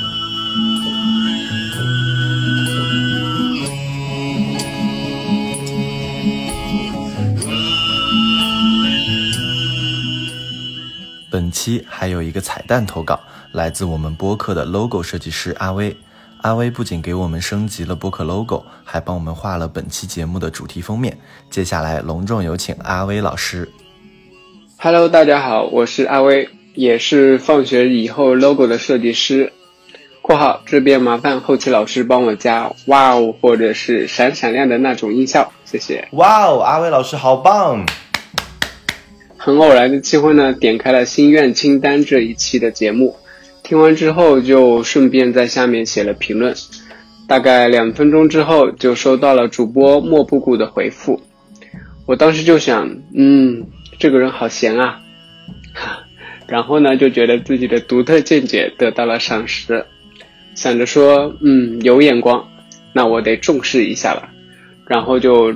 从头开始听，一边听呢，一边看着手机屏幕里那个笨拙可爱的手写 logo。出于职业习惯，我就想说，要不我给你们整个像样点的吧。嗯，然后呢，就有了现在这个 logo。嗯，说到这一次的封面呢，我自己有一个视频号叫叫一百张计划，就是计划用一百张插画记录日常的所思所感。那有一天，我点开其他的播客，看到别人的播客呢都有封面，而放学以后的点开只有硕大的一个紫色的 logo。那我想说不行，呃，必须得整起来。反正我自己也是要弄插画视频号的嘛，就顺便再画一个封面喽。然后呢，一画就画了两个，两个风格，因为我是天秤座的嘛，很容易纠结。呃，这下好了，听说一帆喜欢夕阳那一版，呃，霸王花喜欢明媚那一版，嗯，然后呢就放到我们的听友群里面进行投票喽。截止我录音这会儿，嗯，是明媚组的票数遥遥领先。那最终的结果是否会出现惊天大逆转呢？以下是我在参与投票期间发表的拉票感言，我在这边读一下哈。远行意味着向往和憧憬，但也很难剔除掉离别的感伤和乡愁，所以我选择了夕阳。远山和村庄这些意象，来诠释我离开家乡、出出走远方时的复杂情绪，所以我选二。谢谢大家（括号此处加掌声、欢呼音效），谢谢。哇哦！谢谢阿伟老师，阿伟老师好棒，太难了。好，哇。